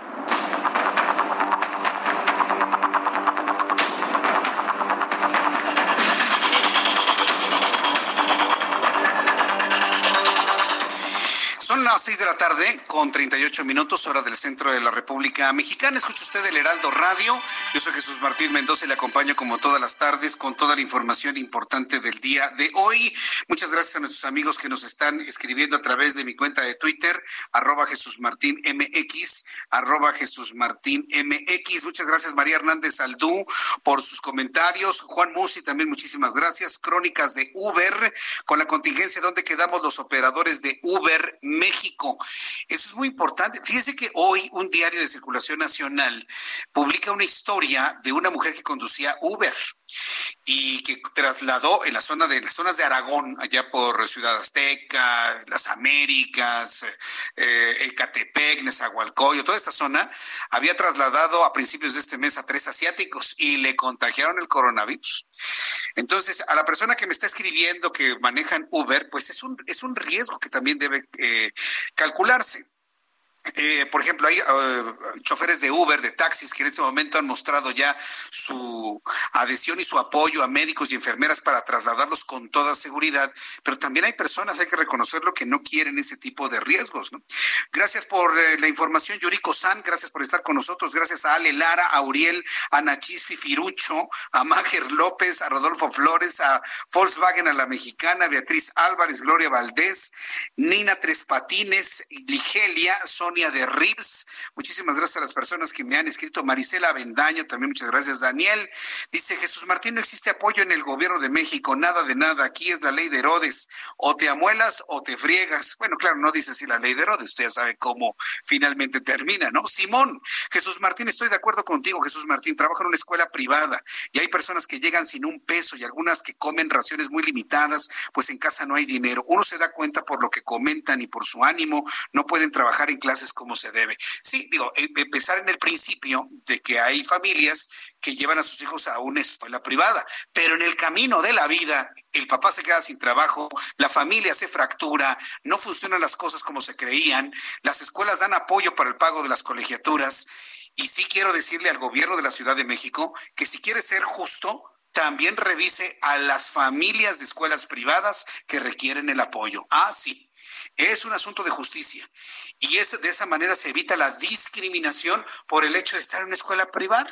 Es un error pensar que porque se está en una escuela privada se tiene muchísimo. Es un error, me parece que es una discriminación y yo estoy seguro que la jefa de gobierno va a rectificar en eso y habrá de anunciar un plan previo un estudio socioeconómico también para las familias en escuelas privadas que necesiten el apoyo del gobierno de la Ciudad de México. Quiero informarle que un nuevo evento deportivo ha sucumbido ante la pandemia del coronavirus. Ya sabemos, ¿no? Los Juegos Olímpicos se suspendieron, se pospusieron hasta el año 2021. Bueno, pues se trata del torneo de Wimbledon, uno de los cuatro grandes Slam del año y que se realiza en el Reino Unido. La junta principal de All England Club y el comité de gestión desde el campeón, decidieron cancelar 2020, la cual se pospone hasta el año 2021. Desde su primera edición en 1877, este torneo ha sufrido cancelaciones solamente en dos momentos de la historia, durante la Primera Guerra Mundial y durante la Segunda Guerra Mundial. y pasará la historia como en la tercera guerra del mundo, pero no entre naciones, sino contra el coronavirus. Hay quienes aseguran que ya estamos en una situación de guerra Hoy Antonio Guterres, quien es el secretario general de la Organización de las Naciones Unidas, comentaba esto. El mundo no había tenido una crisis tan aguda como la que estamos viviendo actualmente desde la Segunda Guerra Mundial. Bueno, pues entonces tomarlo en cuenta esto como, bueno, pues el anuncio de que estamos viviendo una especie de guerra mundial. Se suspende Wimbledon hasta el año que entra y se siguen cerrando todos los eventos deportivos que también el deporte, quiero decirle, tiene un factor muy importante en la estabilidad de las naciones, en la estabilidad de las sociedades, los conciertos, la música, el teatro, el deporte, y si hablamos del deporte, el fútbol, el fútbol americano, el básquetbol, todos los deportes tienen un efecto muy importante en las Por lo tanto, yo sí quiero decirle que vale la pena ahora que tenemos la posibilidad de tener Internet, que son servicios que se mantienen, trate de ver repeticiones de mundiales, repeticiones de partidos, repeticiones de supertazones.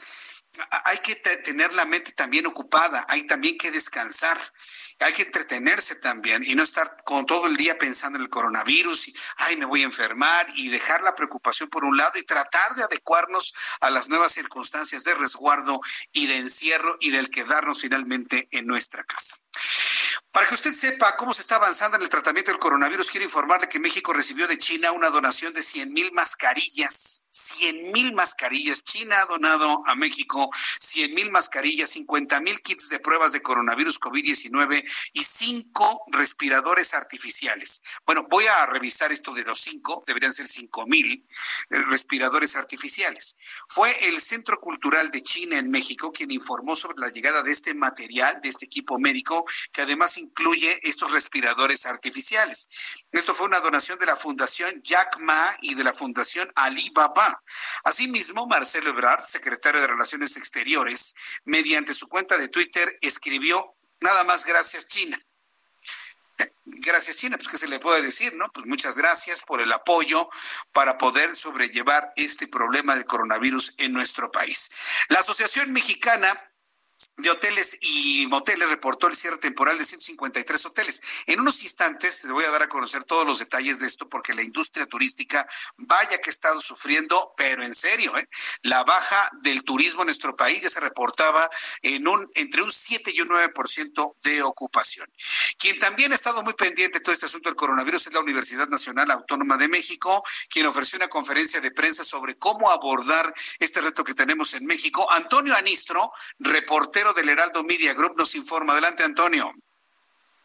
Así es, Jesús Martín, un gusto saludarte hasta la cabina, comentarte que justo esta tarde los integrantes de la Comisión Universitaria para la Atención del Coronavirus de la UNAM destacaron que hasta el momento la máxima casa de estudios ha realizado más de 400 pruebas de COVID-19 entre la comunidad universitaria. Siete han dado positivos. Escuchemos al doctor Samuel Ponce de León, integrante de esta comisión, que fue lo que dijo. Han resultado siete positivos, es el número que tengo más eh, cierto.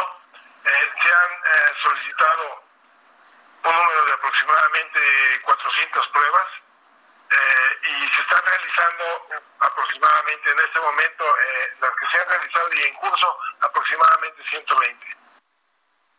También destacar que el doctor Malaquías López Cervantes, integrante también de esta comisión, señaló que aunque no se tienen datos precisos de cuándo terminará esta pandemia en México, en unas ocho o nueve semanas se pudiera ver una baja sustancial de la curva. Esto fue lo que comentó el doctor Malaquías. Ya supimos que la, y escuchamos que la predicción oficial es que probablemente en tres semanas vamos a estar viendo el punto máximo de esta oleada, pero suponiendo que eso fuera verdad y que en las siguientes ocho o diez semanas pudiéramos pensar que ya va bajando que ha bajado sustantivamente el número de personas afectadas. Asimismo, y por último, Jesús Martín hicieron un llamado a las instituciones de salud de México a procurar la máxima protección del personal que atiende contagios de COVID-19 en hospitales. Esto después de que, como ya sabemos, estuvieran lamentables decesos de personal médico en algunos estados de la República. Escuchemos lo que dijo el doctor Manuel Ponce sobre esto. Samuel Ponce los responsables de estas actividades, en particular de que el personal de salud tenga todos los elementos para que pueda garantizar su seguridad al momento de ejercer sus actividades. es fundamental que se ponga atención en este punto. Incluso Jesús Martínez este día la UNAM dio a conocer eh, que no regresarán a clases antes del 30 de abril. Hicieron un llamado a la comunidad universitaria y a los ciudadanos en general a mantenerse eh, al pie de lucha en esta jornada de sana distancia. Esta es la información que tengo, Jesús Martín. Buenas tardes. Muy bien, Antonio Anistro. Pues yo te agradezco toda la información. Que tengas muy buenas tardes, casi noches. Gracias, Antonio.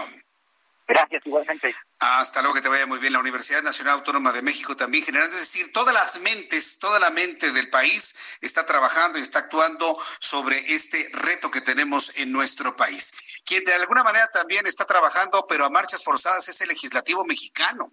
Mire, antes de que se paralice, antes de que se paralice también el poder legislativo, pues están trabajando de una manera rápida para poder aprobar cosas que signifiquen un apoyo a los trabajadores. Por ejemplo, tengo comunicación con Damián Cepeda, senador por el Partido Acción Nacional, en donde su partido político están buscando que se aprueben apoyos de 3.207 pesos, pero a los trabajadores, que no nada más quede para ciertas jóvenes que están como aprendices en las empresas o en las escuelas, sino que sea en general para los trabajadores.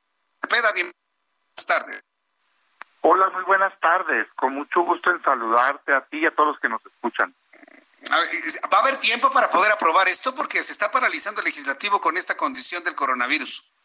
Sí, mira, pues la verdad que lamentable que se paralice, porque debería seguir funcionando si requiere siempre tu gobierno en funciones cuando hay crisis. Eh, nosotros propusimos sesiones virtuales y demás, pero más allá de eso, lo propusimos ya esta propuesta específica, desgraciadamente votó que no la mayoría de Morena en el Senado, pero estamos insistiendo y sí, sí creo que hay tiempo para aprobarlo. A ver, ¿de qué se trata? Eh, sin duda, la crisis de salud es fuertísima y lo principal es salvar vidas. Entonces, todas las medidas que sean para aislamiento en este momento eh, y que la gente se pueda cuidar la salud, bienvenidas, es lo correcto y hacia allá tenemos que ir, pero tienen un impacto económico innegable, pues, ¿no? Este, actual y futuro. Y si el gobierno no entra y ayuda, no la vamos a librar. O sea, van a quebrar muchísimas empresas, se van a perder muchísimas fuentes de empleo y México va a entrar en una recesión tremenda. Por eso en el mundo todos los gobiernos están apoyando y aquí desgraciadamente no. Nosotros hemos dicho muy concreto una propuesta específica que puede marcar la diferencia, que es ingreso básico universal. ¿Qué es esto? Que el gobierno apoye, entregue directamente a todos los trabajadores formales e informales de este país 3.207 pesos este mes que dura la jornada de sana distancia. ¿Por qué este monto? Porque es la línea de bienestar mínima, mínima que establece el Coneval, órgano técnico que mide la pobreza, pues para lo básico, pues alimentación. ¿Por qué? Porque no le puedes exigir a la gente que no trabaje sin que le garantices cómo comer, pues. El 60% de la población activa económicamente en este país son trabajadores informales. O sea, no tienen un patrón que les pague un salario. Entonces, si no salen a la calle a vender, ¿quién les va a pagar? ¿Cómo comen? Tiene que entrar el gobierno a apoyar. Por eso nuestra propuesta del ingreso básico universal. Pero no solo ellos, que son la mayoría, sino también al formal. ¿Por qué? Porque mandaste cerrar las fuentes de empleo. O sea, se suspendieron las empresas, no hay, ¿dónde está el trabajo? La ley federal del trabajo dice que lo que entra, aunque el gobierno está queriendo hacerle fraude a la ley está intentando que no, pero eso es legal, lo que entra es una protección de vete a tu casa y el patrón te tiene que pagar un salario mínimo este por hasta un mes. De eso, ojalá y le pague completo, pero ni eso va a poder pagar el patrón, hombre. La mayoría de las empresas en este país son micro, pequeñas y medianas empresas. Siete de cada diez empleos los generan las MIPIMES, no los grandotes, no esos que usa de ejemplo el presidente. Esos no van a tener problema. Las MIPIMES viven al día. ¿Cómo le hacen, pues? Si las mandaste cerrar, no tienen ventas, no tienen ingresos, ni queriendo van a poder pagar. Entonces, también deberíamos de apoyarlos a ellos, a los trabajadores formales, con este ingreso y así ayudas indirectamente a que cuando acabe la crisis tengan a dónde regresar a trabajar. A ver, esto es muy importante porque, bueno, el gobierno, independientemente en ese espíritu de defender al trabajador, ya lanzaron mensajes en donde se pide la solidaridad para que las empresas le sigan pagando a los trabajadores, pero se están dirigiendo a los micro y a los pequeños. Yo en lo personal estoy notando una discriminación hacia el mediano, al grande y al grandote, bajo la idea de que como son ricos, son millonarios, ellos pueden soportar todo lo que suceda en nuestro país y que pueden soportar el pago sin recibir ingresos. Pues Yo creo que los legisladores tienen que presionar al gobierno federal para que se genere un paquete fiscal que apoye a todas las empresas por igual, porque eh, Damián Cepeda están cayendo en una discriminación con unas empresas sí y otras no, porque sospechan de que son ricos. A ver, ¿qué es lo que está pasando con eso? Ahí te va. Primero, esta medida que yo te estoy diciendo está enfocada a apoyar a los trabajadores pero indirectamente le sería un beneficio increíble, muy grande a las empresas. ¿Por qué? Porque si tú le ayudas a la empresa a pagar los salarios, le estás ayudando con una gran parte de su costo en este momento.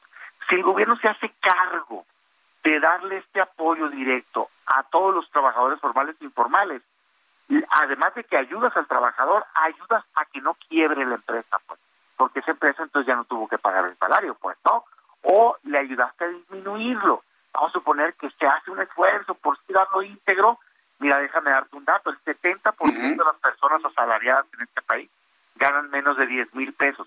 ¿A poco no sería un muy buen apoyo una tercera parte que la cubriera este programa? Claro, como lo están haciendo en sí, Alemania. Suena bien. En Alemania están pagando el 70% del salario. El gobierno en Estados Unidos aprobaron 1.200 dólares para cada adulto. O sea, están entendiendo los gobiernos que si no se apoyan no la van a librar. Ahora bien, como bien dices tú, ¿cómo sí se podría lograr que las empresas hagan un esfuerzo por pagar el salario? Creo que eso es algo deseable.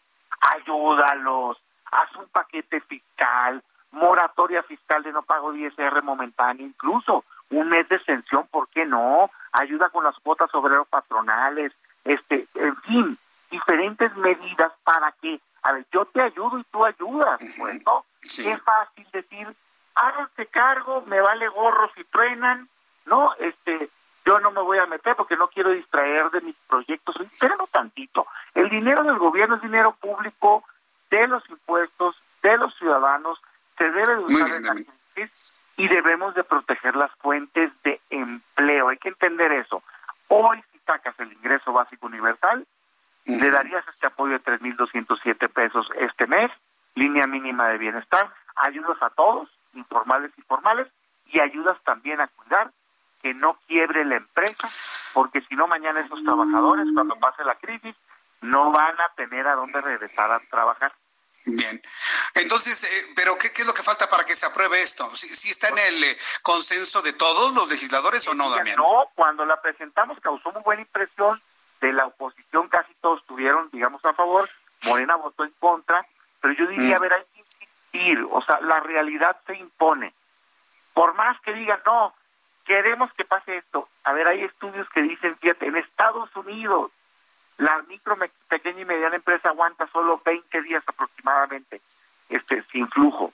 No, pues en México menos van a quebrar, no hay manera, pues, aunque les digas que te puertas, no hay manera. Si no hay ingreso, no hay manera, pues no hay dinero. Entonces, el gobierno tiene que entrar. Yo tengo fe en que si seguimos presionando y poniendo propuestas en Muy bien. como es esta, los vamos a doblar que va a dar un programa de apoyo directo a la población. Mm, me parece muy bien. Yo creo que vamos a sumarnos a esa presión. esa presión me parece que es fundamental, importante hacerla de todos los ámbitos, porque se tiene que apoyar a todos, principalmente a los trabajadores, pero también a los factores que generan riqueza, Damián, que son las empresas. Las pues empresas generan trabajo, riqueza para el país, y es importante apoyarlas también si los empleos no se generan en el aire, pues, ¿no? Luego claro. los gobiernos, haz de cuenta que ellos los generaran. No, la empresa es la que genera los empleos. La empresa, exactamente. Necesitas apoyar para que pueda seguir la vida. Si no, la crisis posterior a este mes va a ser brutal. Por eso hay que entrar ahorita y hay que ayudar. Muy bien. Vas a ver que lo vamos a lograr. Yo estoy seguro que lo van a lograr. Eh, Damián Cepeda, yo agradezco mucho estos minutos de comunicación con el Heraldo Radio. Un fuerte abrazo y nos mantenemos al pendiente de lo que haga el legislativo en estos tiempos de crisis. Gracias, Damián. Muchas gracias a ustedes. Saludos. Que les vaya muy bien. Es Damián Cepeda, senador por el Partido Acción Nacional. Son en este momento las 6 de la tarde con 57 minutos. Voy a ir a los anuncios. Voy a ir a los anuncios en estos momentos. Después de los mensajes, le presento un resumen con las noticias más importantes y decirle a toda la República Mexicana que continuamos con toda la información hasta las 8 de la noche. Les saluda Jesús Martín Mendoza. Vamos a los mensajes y regreso enseguida. Escuchas a Jesús Martín Mendoza con las noticias de la tarde por Heraldo Radio, una estación de Heraldo Media Group. Heraldo Radio. Escucha las noticias de la tarde con Jesús Martín Mendoza. Regresamos.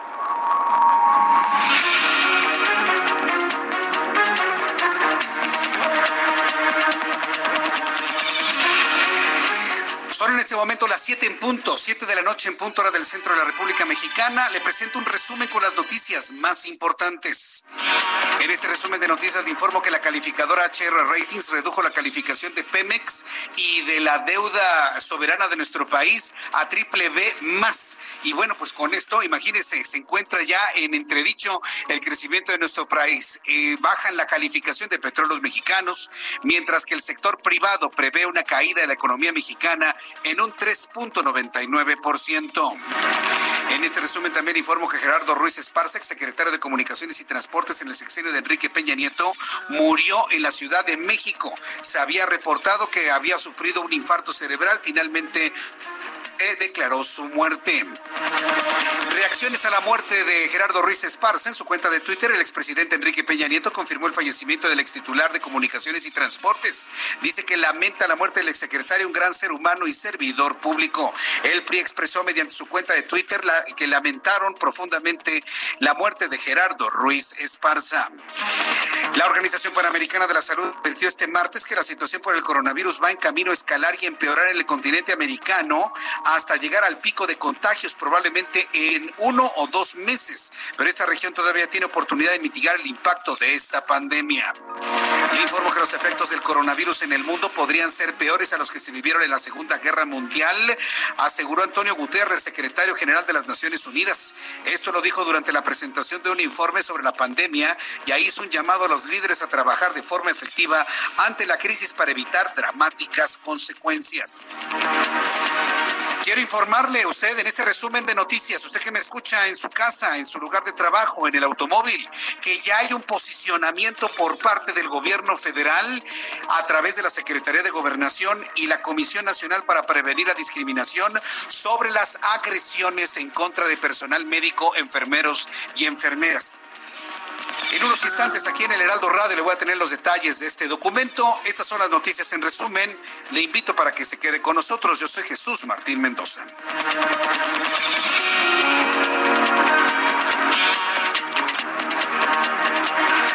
Bien, pues continuamos con la información aquí en el Heraldo Radio. Yo soy Jesús Martín Mendoza y me da mucho gusto saludarle. Vamos a revisar lo que en este momento se informa en la conferencia nocturna vespertina sobre coronavirus. Vamos a escuchar Todavía las dos terceras partes de todos los. Estamos escuchando a José Luis Salomía, quien es el eh, director de epidemiología de la Secretaría de Salud. Y vamos a actualizar los datos que ya se están dando a conocer en este instante. En los últimos 14 días, lo que quiere decir que la pandemia en este caso se mantiene activa y se mantiene generando eh, la producción de nuevos casos, 77%. En la siguiente diapositiva vemos una nueva eh, forma de cómo visualizar eh, cómo se ha estado llevando a cabo la transmisión. Si me permiten la siguiente diapositiva. Muy bien. Podemos ver precisamente la distribución de casos en las últimas 24 horas. Cada una de las columnas son los casos acumulados para cada uno de los días y en diferentes colores pueden apreciar las regiones del mundo, en este caso son regiones de la Organización Mundial de la Salud, de cómo se han estado presentando.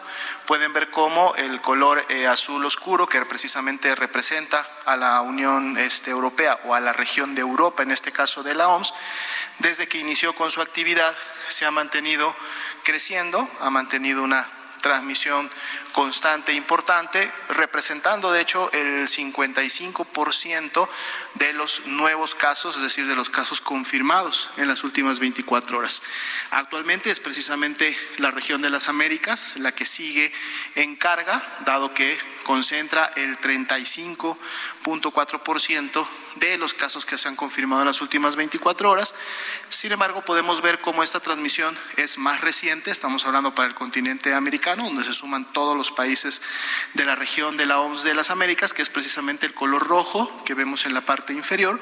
Entonces vemos cómo desde un principio, lógicamente donde inició la pandemia, cómo en su momento tuvo este predominio de transmisión, eh, que finalmente se fue extinguiendo, pero luego entra rápidamente la región europea y con una transmisión más reciente, pero que también tiene una tendencia ascendente, la región de las Américas, ¿no? Acotando que la gran cantidad de estos casos que están en la región de las Américas hasta el momento se han confirmado en los Estados Unidos de América.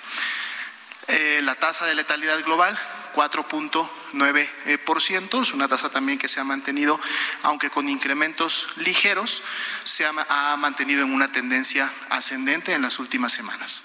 La siguiente, por favor. Bien, esta es la actualización de nuestro panorama nacional.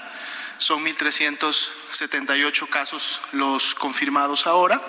Se han descartado también, asimismo, más de 7.000 casos que en su momento tuvieron un resultado eh, eh, negativo, 3.827 están todavía en calidad de sospechosos, que es donde podríamos tener nuestros nuevos casos, y se ha incrementado a 37 las defunciones que han ocurrido en total desde que inició la presencia del virus en el país. Estamos escuchando a José Luis Salomía. José Luis Salomía es el director de epidemiología de la Secretaría de Salud, quien ha actualizado los datos para México. Hay 1.378 casos confirmados de coronavirus, 37 muertos al día de hoy, 3.827 sospechosos y 7.073 personas que han sido descartadas de tener el coronavirus. Esto me parece que es muy importante señalarlo. Se ha hecho una exposición previa a los datos que obran para nuestro país sobre la distribución del coronavirus en Europa y sobre todo en las Américas y las expectativas que se tienen y cómo interpretar este número de 1.378 personas confirmadas por coronavirus. Se sigue manteniendo el, eh, la, la distribución principal de los casos de coronavirus en la Ciudad de México y en el Estado de México. Le sigue el Estado de Jalisco, el Estado de Puebla, el Estado de Nuevo León. Serían esos cinco estados los de mayor afectación. Ciudad de México en primer lugar, en segundo lugar el Estado de México, en tercero Jalisco, en eh, cuarto el Estado de Puebla y el Estado de Nuevo León. En ese orden, según lo que ha presentado José Luis Salomía, quien es el director de epidemiología, explicando esto en la conferencia de prensa. Bueno, pues eh, Vamos a dejar que fluya un poco la conferencia, esperar a las preguntas y las respuestas, pero está usted informado. Voy a repetir los datos para las personas que nos siguen sintonizando a esta hora de la tarde. Se han confirmado hasta el día de hoy 1.378 casos de personas con coronavirus o COVID-19. 37 de ellas han fallecido. 3.827 en este momento están como sospechosos de tener coronavirus y 7.073 han sido completamente descartados. Desde que empezamos nuestro programa de noticias allá por las 5 de la tarde del día de hoy, hemos insistido en este trabajo periodístico que ha publicado hoy el Heraldo de México en su edición impresa, que lo hemos comentado en diversas y que hoy lo hemos comentado con una gran intensidad y con un gran énfasis. México no puede tener una sociedad de esta categoría en donde en lugar de aplaudir y respetar a las personas que están dedicadas a la salud se les agreda. Eso no sucede ni en los países que históricamente han discriminado más en el mundo, ni en Alemania, ni en Italia, ni en Francia, ni en España. Es más, Vuelvo a insistir en ello. En estos lugares de Europa, los especialistas en materia de salud son verdaderos héroes. Se les aplaude, se les canta, se les reconoce, se les agradece, se les estimula, se les cuida, se les protege. Y en México les tiran cloro encima. Es impresionante lo que ocurre en México. Qué horrible sociedad nos estamos convirtiendo de prevalecer este tipo de actitudes. Y por eso le he pedido al público que nos escuche en el Heraldo Radio que denuncie a sus vecinitos o a sus amiguitos que estén haciendo este tipo de acciones de agresión en contra de médicos, en contra de enfermeros, enfermeras y especialistas en la salud. Este llamado y esta condena ha llegado hasta la Secretaría de Gobernación. Y quiero informarle que la Secretaría de Gobernación, a través del Consejo Nacional para Prevenir la Discriminación, han emitido el siguiente llamamiento. Súbale el volumen a su radio, porque esto es de interés para todos y dígaselo al vecinito, al amiguito, al compañero que está discriminando a médicos y enfermeros. Sí, usted coménteselo, por favor, que lo escuchó usted aquí en el Heraldo Radio. La Secretaría de Gobernación, a través de CONAPRED, está haciendo un llamado enérgico. Llama enérgicamente CONAPRED a la población a abstenerse de agredir instalaciones hospitalarias y al personal de la salud. Imagínense, mientras en España llegan los bomberos aplaudirles en los hospitales a los médicos y enfermeras, aquí se les agrede, en México se les agrede. Qué pequeños estamos ante el mundo. ¿eh? Amenazar con destruir las clínicas y hospitales puede constituir un delito y niega el acceso a la atención médica de las personas. El comunicado dice lo siguiente, súbale el volumen a su radio.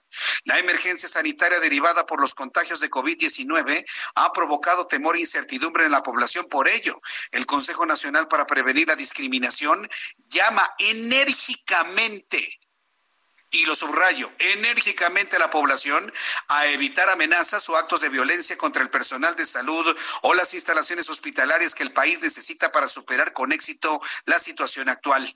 CONAPRED ha recibido información sobre amenazas de actos de violencia contra unidades de salud, contra personal médico en donde se atienden a personas diagnosticadas con COVID-19. Cabe señalar que dañar o destruir las clínicas y hospitales puede constituir un delito y niega el acceso a la atención médica a las personas.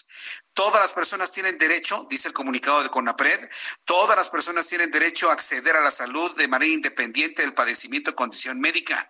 Como lo han manifestado las autoridades de salud, el personal médico cuenta con la preparación necesaria para atender a quienes lo requieran por sospecha de padecer COVID-19, sin poner en riesgo a otras personas enfermas ni a la población donde se encuentran. Más que nunca, concluye el documento de CONAPRED, más que nunca la población mexicana debe seguir las indicaciones de la Secretaría de Salud de quedarse en casa y que en caso de no poder hacerlo, guardar sana distancia y no actuar con base en información falsa, prejuicios sobre la enfermedad porque restringen el ejercicio pleno de los derechos. Bien, ya está ahí el llamamiento enérgico por parte de CONAPRED para que ciertos sectores de mexicanos dejen de estar haciendo el ridículo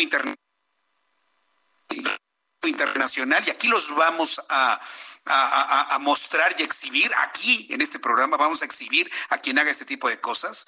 Están haciendo un llamado a que dejemos de esas actitudes de agresión a las personas, de agresión a los enfermeros, a enfermeras, a médicos y vaya, hasta amenazas de destrucción de clínicas, de incendio de clínicas, es verdaderamente insólito e inaudito. Y eso solamente puede ocurrir en un país tan con tantas carencias educativas y de conocimiento como es México. Tristemente, ni en otros países de Latinoamérica se sabe de una cosa así. En ninguna parte del mundo. Somos el único país en el planeta que está agrediendo a sus especialistas en salud. ¿No le da vergüenza? ¿No se siente usted avergonzado de que estemos entrando al ámbito internacional con una imagen de agredir a quienes cuidan a las personas con coronavirus. De verdad, estamos, estamos en el agujero como sociedad. Por eso yo le pido a las personas, que estoy seguro que usted no lo hace, usted que me escucha aquí en el Heraldo Radio, a que me ayude a denunciar y exhibir a esta gente y pedirle a los gobiernos de los estados y pedirle a la jefa de gobierno que a través de la Secretaría de Seguridad Pública sean detenidos y puestos a disposición del Ministerio Público todos aquellos que agredan a médicos y enfermeras. Ah, sí, por supuesto, y estoy seguro que habrá algún pronunciamiento en torno a ello por parte de la jefa de gobierno, por parte del gobernador del Estado de México, por parte del gobernador de Jalisco, en donde se han conocido estas amenazas y estas agresiones. Hacemos un llamado para que las autoridades protejan a los médicos, protejan a los enfermeros, enfermeras. Son mexicanos y merecen en este momento todo nuestro reconocimiento, todo nuestro respeto y todo nuestro apoyo. Bien, CONAPRED ya reaccionó a esto y me parece muy bien y un aplauso a CONAPRED, aunque faltan los dientes, ¿eh? para amenazar con una sanción ejemplar a quien se atreva a agredir a un experto en salud. Vamos con nuestro compañero Alan Rodríguez, que nos tiene información a esta hora de la tarde, a esta hora de la noche ya. Adelante, Alan, te escuchamos. Jesús Martín, excelente noche. Quiero informarte que este día fue restringido el acceso a la calle Francisco y Madero del centro de la Ciudad de México como una de las medidas para disminuir las concentraciones de, personas y evitar contagios de coronavirus COVID-19 entre nuestra sociedad. Únicamente se permite el acceso a trabajadores de la zona y personas que busquen utilizar los cajeros automáticos, ya que por su giro la gran mayoría de los establecimientos de esta calle están cerrados. Será este nuevo aviso cuando se reanude la actividad de este corredor comercial. Por lo mientras, desde el circuito Zócalo hasta el eje central, tenemos vigilancia de policías evitando el paso de peatones. En calles también del primer cuadro ha comenzado el programa de la policía que invita a través de los altavoces de las patrullas a las personas que se resguarden en su domicilio. Son algunas de las medidas implementadas que debemos obedecer para ganar la batalla contra esta pandemia. Correcto, Alan Rodríguez, muchas gracias por la información. Estamos al pendiente, muchas gracias. Estamos al pendiente. Y sí, se tuvo que cerrar el corredor peatonal de Madero. ¿Sabe por qué lo están cerrando? Mire, eh, eh, los que tienen sus negocios, sus joyerías, sus tiendas, van a sufrir muchísimo en ese corredor porque no van a vender absolutamente nada.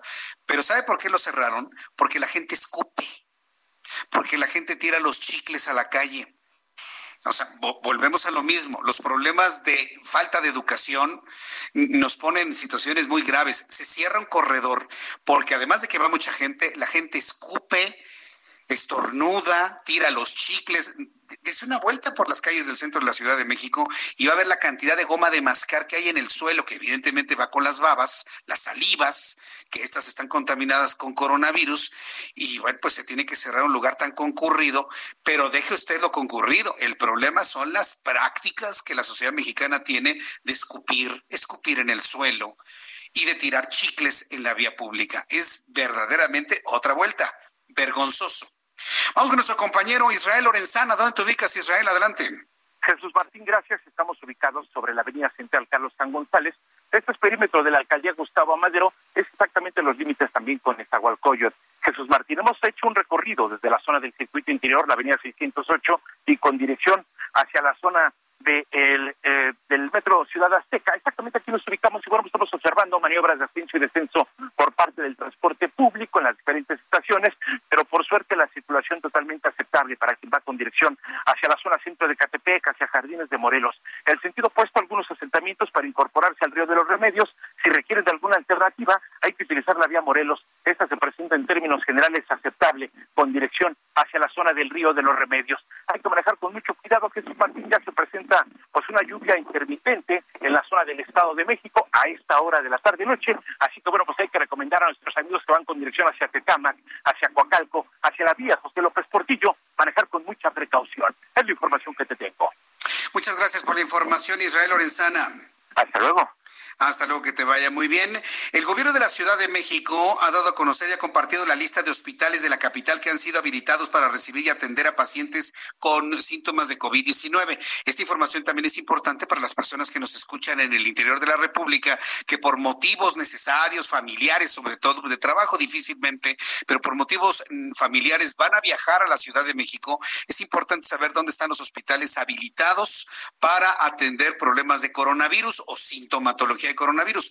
En unos instantes, vaya preparando papel y lápiz. En unos instantes le voy a informar en dónde están ubicados estos hospitales, porque antes quiero saludar con muchísimo gusto a mi compañera y amiga Andrea Merlos, editora del Heraldo de México, editora general del Heraldo de México, a quien yo le agradezco estos minutos de comunicación con el Heraldo Radio. Estimada Andrea, ¿cómo te va? Bienvenida. Jesús Martín, buenas tardes, buenas tardes a todo tu auditorio. Pues, ahora la distancia, este ¿no? A través de la línea telefónica y de las tecnologías, siempre nos vemos en la cabina, pero ahora a distancia, Andrea. Eso sí se siente muy feo. Yo, la verdad es que si quieren, acúsenme de curso de nostálgica, pero yo sí creo que ya, eh, por lo menos nosotros en el periódico llevamos ya 13 días haciendo home office y pues descubres que hay muchas cosas que, que, que no dimensionas y que son muy valiosas como, como lo más simple que es abrazar a la gente y a tus compañeros y reír o enojarte o tener contacto, este, digamos que con tus compañeros, ¿no? Se siente muy raro trabajar así como medios de comunicación. Yo, Fíjate que siempre hoy estuve en la redacción del, del, periódico y no veía a nadie, ¿no? Y la verdad es una sensación muy extraña que también vale la pena compartirlo, Andrea. Mira, yo siempre le cuento a la gente, eh, cuando de repente a los universitarios o a la gente que tiene interés en periodismo, yo les digo que, que, es algo muy, muy de vocación, que siempre cuando hay algo malo, cuando hay una catástrofe, los, los periodistas corremos hacia ella, no corremos de ella. Y en esta ocasión creo, Jesús Martín, si coincides, nos ha calado absolutamente a todos en, en cuestión de, de, vocación y de profesión, porque lo que está en juego va más allá de, de un riesgo de cobertura, es tu vida y la de los demás, ¿no? A veces la gente como los médicos estamos muy acostumbrados a, si quieres estar al frente de la batalla, pero esta vez no solo eres tú, puede ser que regreses a casa y contagies a los tuyos, puede ser que en el edificio donde vives contagies a, a los vecinos o en la tienda a la que pasas, ¿no? Entonces, sí, así, sí han sido momentos eh, duros, pero por lo menos el, el periódico, la edición impresa, Jesús Martín y Auditorio, pues todos en juntas, este, viéndonos 19 editores este, y coeditores todos los días, tres, cuatro veces al día, armando las portadas, armando las notas, los reporteros en calle, los fotógrafos que son tan valiosos, los videastas, y pues también todo el equipo técnico de, de radio y televisión, como el buen Orlando, ¿no? Todos los que operan las cosas que no se pueden hacer remotamente y que todos los días están yendo a trabajar y de verdad hay, hay, hay gente a la que le tenemos que aplaudir porque hace que tú y yo ahorita estemos hablando con la gente. Efectivamente, yo creo que son, eh, hay muchos héroes en esta historia, Andrea, y yo estoy seguro que el Heraldo en su edición impresa hará una recopilación de todas estas acciones heroicas, de estas heroicidades, y yo quiero señalar a, los, a los médicos y enfermeros, la verdad es que han hecho un trabajo excepcional, tú lo sabes, en otras partes del mundo les han aplaudido y aquí en México algunas personas los están agrediendo, yo creo que son de las cosas horribles que hemos empezado a visualizar con, con esta crisis que tenemos que alcanza el mundo entero, Andrea. Así es, Jesús Martín. Y efectivamente en, el, en la sección, eh, de, en la versión impresa del de, Heraldo, hemos hecho una sección que se llama Los Imprescindibles. Nos parece que, que no exageramos cuando estamos eh, catalogando así a, a, mucha gente. Y hasta ahorita hemos puesto, eh, tenemos ya muchos perfiles en la lista, pero ahorita hemos publicado pues al, clásico que es un bombero, ¿no? O sea, el bombero no se puede ir de cuarentena porque no sabe cuándo puede pasar algo y, y, y, necesita estar alerta. Así que, que nos cuentan cómo se despiden cada día de su familia y cómo están llevando todas las precauciones posibles, porque además, insisto, esto nos agarró en curva a todos. Entonces, pues los más tienen cubrebocas, gel, este, estos desinfectantes de aerosol, pero también los, los muchos más no lo tienen, Jesús. Entonces, los bomberos no han bajado la guardia, vaya la, la, la, la comparación, no han bajado la guardia en sus guardias, pero también traemos a los policías que de igual manera, Jesús Martín, a veces con guantes que ellos están eh, comprando y con cubrebocas de esos muy delgaditos que ahora venden este, en las calles sí. porque son de una tela mucho más simple, uh -huh. y ellos te están eh, pidiendo ahora, por ejemplo, en, en, el centro, en las plazas comerciales, que no entres, que te muevas, ¿no? Este, que, que dejes tu, tu distancia. Ellos también no, no pueden irse de cuarentena con sus familias. Tenemos también una nutrióloga clínica, Jesús Martín, que, que a veces sí. hay mucha gente en los hospitales que no volteamos a ver, pero esta nutrióloga pues le entra al quite cuando los enfermos están graves, ¿no? Porque de ellos dependen que no se les caiga en cuestión de nutrición y que no se les caiga en cuestión de, pues digamos que, que químicamente este un paciente. También entrevistamos a una policía de investigación. Esta policía de investigación resulta que ahora que no hay gente en la calle, pues ella tiene más trabajo, porque tienen que estar monitoreando todo, porque le quita una presión o nos quita a todos los ciudadanos una presión que estés guardado en tu casa y que sepas que tu auto tu negocio o tu tienda este, no va a ser saqueada eh, por, por algunos, pues no sé, no se me viene a la mente más que algunos locos e inconscientes, ¿no? Que están haciendo este uh -huh. tema. Y, y, como ellos están, evidentemente, los médicos, Jesús Martín, que cada que reciben a un, a un paciente, activan protocolos de todo tipo para también resguardarse ellos, ¿no? Y las enfermeras y los enfermeros y la gente en general que trabaja en los hospitales, no solo los médicos, estoy hablando de una recepcionista, ¿no? O de alguien, o del guardia de seguridad, sí. ¿sabes? De las puertas, los porteros que muchas veces cuidan nuestros edificios y que tampoco se están yendo a sus casas a hacer guardias porque nos cuidan Y en esa lista, eh, Jesús Martín, están los cocineros de los restaurantes, está el basurero también, que, que en sus casas siguen yendo todos los días por la basura. Y es un sinfín de gente que de verdad, si no estamos siendo exagerados, son héroes, son imprescindibles para que nuestra cuarentena, por muy pesada que creamos que sea, sea mucho más ligera de lo que creemos, Jesús Martín. Andrea Merlos, yo de verdad agradezco mucho a ti como editora general, a nuestra edición impresa, el que se tenga esa sensibilidad, porque es hasta que tú lo mencionas te están escuchando en las casas de toda la República Mexicana, que caemos en la cuenta, claro, el vigilante que está allá afuera, ¿quién lo cuida? Está con un cubrebocas, pasando fríos, esperando abrazar a su familia, queriéndose ir por el miedo del coronavirus, o el policía o el bombero, en este caso enfermeros, médicos. Hay una gran cantidad de personas que se están convirtiendo en verdaderos héroes en esta crisis y que no los hemos volteado a ver.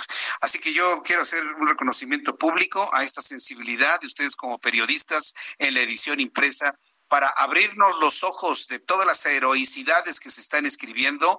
Y a ver, dime Andrea, ¿desde cuándo estás haciendo esta recopilación de entrevistas para poder ir coleccionando la edición impresa del Heraldo de México? Platícanos.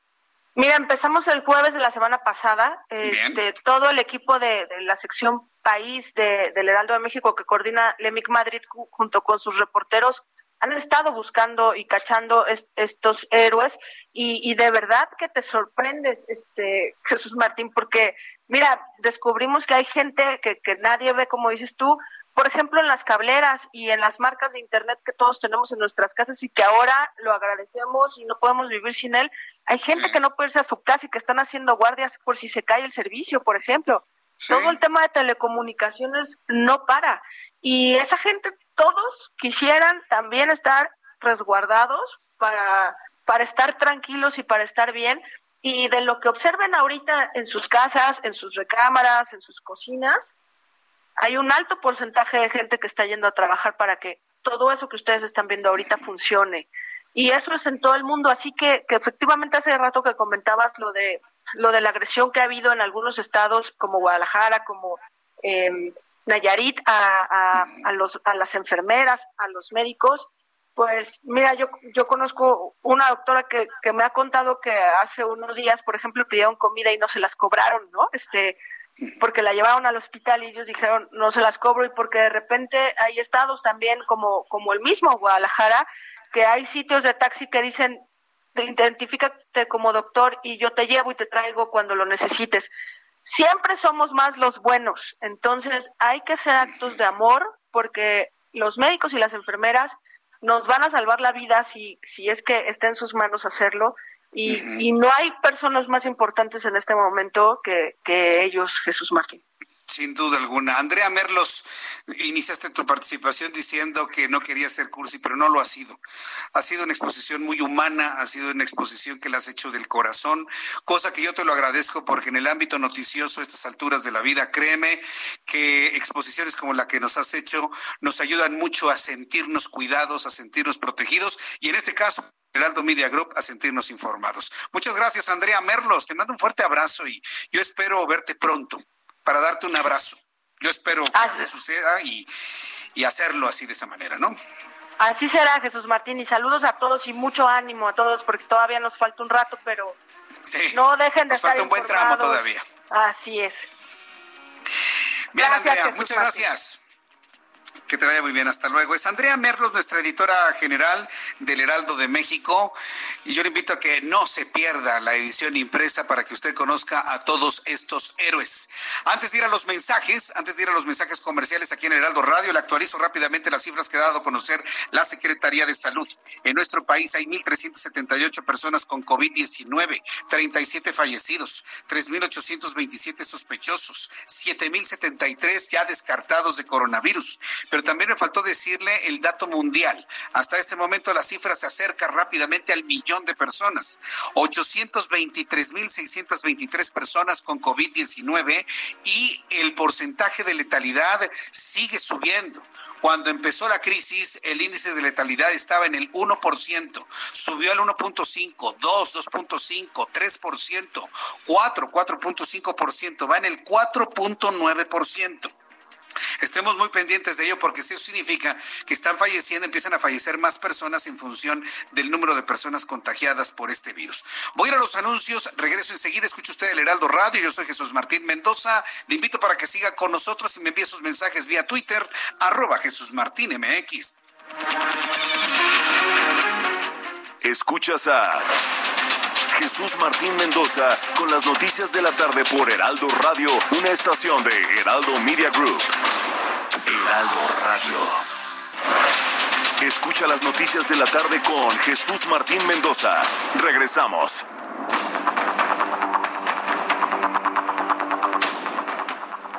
Son en este momento ya las 7.33, las 7.33 hora del centro de la República Mexicana. Fíjese que cuando le di a conocer, cuando le di a conocer la muerte de Gerardo Ruiz Esparza, secretario de Comunicaciones y Transportes, eh, lamenté, y lo dice públicamente, lamenté que del gobierno federal no se conociera una condolencia por la muerte de Gerardo Ruiz Esparza, exsecretario de Comunicaciones y Transportes. Quiero decirle que ya, ya, ya se expresó el presidente de la República, Andrés Manuel López Obrador, a través de su cuenta de Twitter, apenas. Y dice, expreso mis condolencias a sus familiares. Así hablo, lamentó la muerte de Gerardo Ruiz Esparza en su cuenta de Twitter finalmente. Y bueno, pues se tardó si usted quiere, ¿no? Pero finalmente ocurrió. Era una omisión muy grave, ¿eh? Era una omisión muy grave la que se estaba generando en torno a la muerte de Gerardo Ruiz Esparza. Y bueno, pues finalmente me dicen, ya tuvo alguna expresión en torno a las condolencias por el fallecimiento de Gerardo Ruiz Esparza. Más adelante le voy a tener todos los detalles. También, eh, quiero saludar y bueno, después de saludar a Mariano Riva Palacio, le voy a dar a conocer los hospitales donde se están atendiendo el COVID-19 aquí en la capital del país, entre ellos el Hospital Juárez. Pero como eh, todos los miércoles, me da un enorme gusto saludar a Mariano Riva Palacio, colaborador del Heraldo Radio, a quien le agradezco estos minutos de comunicación. Mi querido Mariano, bienvenido como todos los miércoles. Querido Jesús Martín Mendoza, amigos del Heraldo Radio, muy buenas noches. Fíjate que también los dos pulmones importantes de la capital del país van a permanecer cerrados al público hasta nuevo aviso. Esto por la contingencia debido al coronavirus. Me refiero al bosque de Aragón y al bosque de Chapultepec. La Secretaría del Medio Ambiente de la capital, a través de la Dirección General del Sistema de Áreas Naturales Protegidas y Áreas del Valor Ambiental, determinaron que estos dos importantes sitios también se incluyen en las acciones implementadas por el gobierno federal y local para evitar la propagación del virus COVID-19. El objetivo de estos cierres, Jesús Martín, pues es cuidar la salud de los capitalinos que acude a estos dos bosques y también la salud del personal, por lo que van a quedar suspendidas todas las actividades culturales, recreativas y deportivas. Hablar del bosque de Chapultepec, Jesús Martín, y del bosque de Aragón, pues es remontarnos a una importante historia de la vida de la zona metropolitana del Valle de México. Por ejemplo, el bosque de Chapultepec, ubicado en la alcaldía Miguel Hidalgo, cuenta con una superficie de 678 hectáreas, contiene numerosos vestigios históricos y se han hallado con el paso del tiempo, yo no lo sabía, me resultó muy interesante, cerca de 4.000 objetos arqueológicos y está incluido desde el 2001 en la lista indicativa de los bienes candidatos a ser reconocidos como patrimonio de la humanidad. Por su parte, el Bosque de Aragón, que se ubica en la alcaldía Gustavo Amadero, fue creado en 1964 y cuenta con una extensión Jesús Martín aproximada de 162 hectáreas registra una afluencia de 3.5 millones de visitantes al año y el 12 de diciembre del 2008 fue proclamado área de valor ambiental por el gobierno capitalino. Pero además de estos dos pulmones importantes, se, adhieren a esta disposición el bosque de Tlalpan, el bosque La Loma, el parque ecológico de Xochimilco, el parque Tequesquita, el parque Zapatepec y el Zapote en la Sierra de Santa Catarina. Así como están cerrados ya los centros comerciales, las plazas públicas, restaurantes, tiendas, etcétera, etcétera, también los bosques como los que te acabo de comentar, Jesús Martín Mendoza, se van a tomar literalmente un respiro de, de afluencia turística y de visitantes para permanecer cerrados de manera temporal. Bien, pues Mariano, qué bueno que nos has traído esta historia de los bosques. Hay muchas pues, dónde caminar un poco. En estos tiempos están recomendando ni siquiera salir a caminar a un bosque, pero pues es importante saber cuáles son estos puntos de reunión, estos puntos de ejercicio, por lo menos de caminar aunque sea un poquito y algo que te agradezco infinitamente. Tus redes sociales, forma de contacto para que el público pueda estar en contacto contigo, Mariano. Muchísimas gracias, Jesús Martín. Me pueden localizar, me pueden seguir en mis redes sociales, Twitter e Instagram, arroba JM Rivapalacio, y también estoy en, en Twitter en JM Rivapalacio, pero en en Facebook estoy como Mariano Riva Palacio. Ya, ya se me estaba aquí atravesando los cables, pero bueno, ahí corregimos que estas son mis redes sociales, Jesús Martín. Muy bien, María. Así pasa cuando sucede. Muchas gracias, Mariano. amigo. Buenas noches a todos, igualmente. Cuídate mucho. Buenas noches. Que te vaya muy bien. Mariano Riva Palacio siempre nos trae cosas muy interesantes aquí en el Heraldo Radio y sobre todo, ¿usted sabía cuál era la extensión del bosque de Chapultepec? Bueno, es, es, lo que miden los, ejidos en la República Mexicana, es decir, es un hectárea donde se podría sembrar perfectamente bien, casi 700 hectáreas. La verdad es una extensión muy importante para la Ciudad de México. Quiero informarle a nuestros amigos que habitan en esta capital de la República o que nos visitan de cualquier otra parte del país durante los siguientes días que el gobierno de la Ciudad de México ha compartido la lista de hospitales de la capital que han sido habilitados para recibir y atender a pacientes con síntomas de coronavirus, es decir, COVID-19. Entonces, a saber, los hospitales o los módulos de primer contacto, según información que ha dado a conocer el gobierno de la doctora Claudia Sheinbaum, son los siguientes. Módulos de primer contacto, Triague, Hospital General Juan Ramón de la Fuente, Hospital Pediátrico de Peralvillo. Tercero, Hospital General Ajusco Medio y también el Hospital Materno Pediátrico de Xochimilco. Como verán, están distribuidos de una manera estratégica para cubrir el norte, el sur, el oriente y el poniente. Ahora, otros módulos de primer contacto y hospitalización, debe usted tomar en cuenta que el Hospital General Enrique Cabrera Cosío es el Hospital General, pues, el Hospital de Especialidades Doctor Belisario Domínguez y el Hospital General Tláhuac. Esos son los tres hospitales de primer contacto y además de hospitalización. También quiero informarle que el Hospital Juárez está informando que va a recibir a pacientes con coronavirus también. El Hospital Juárez de la Secretaría de Salud ha sido designado Hospital Coronavirus COVID-19 por el gobierno federal. Su director, el doctor Martín Alonso Manrique, informó que están internados dos pacientes de coronavirus y en espera de resultados confirmatorios de siete pacientes más.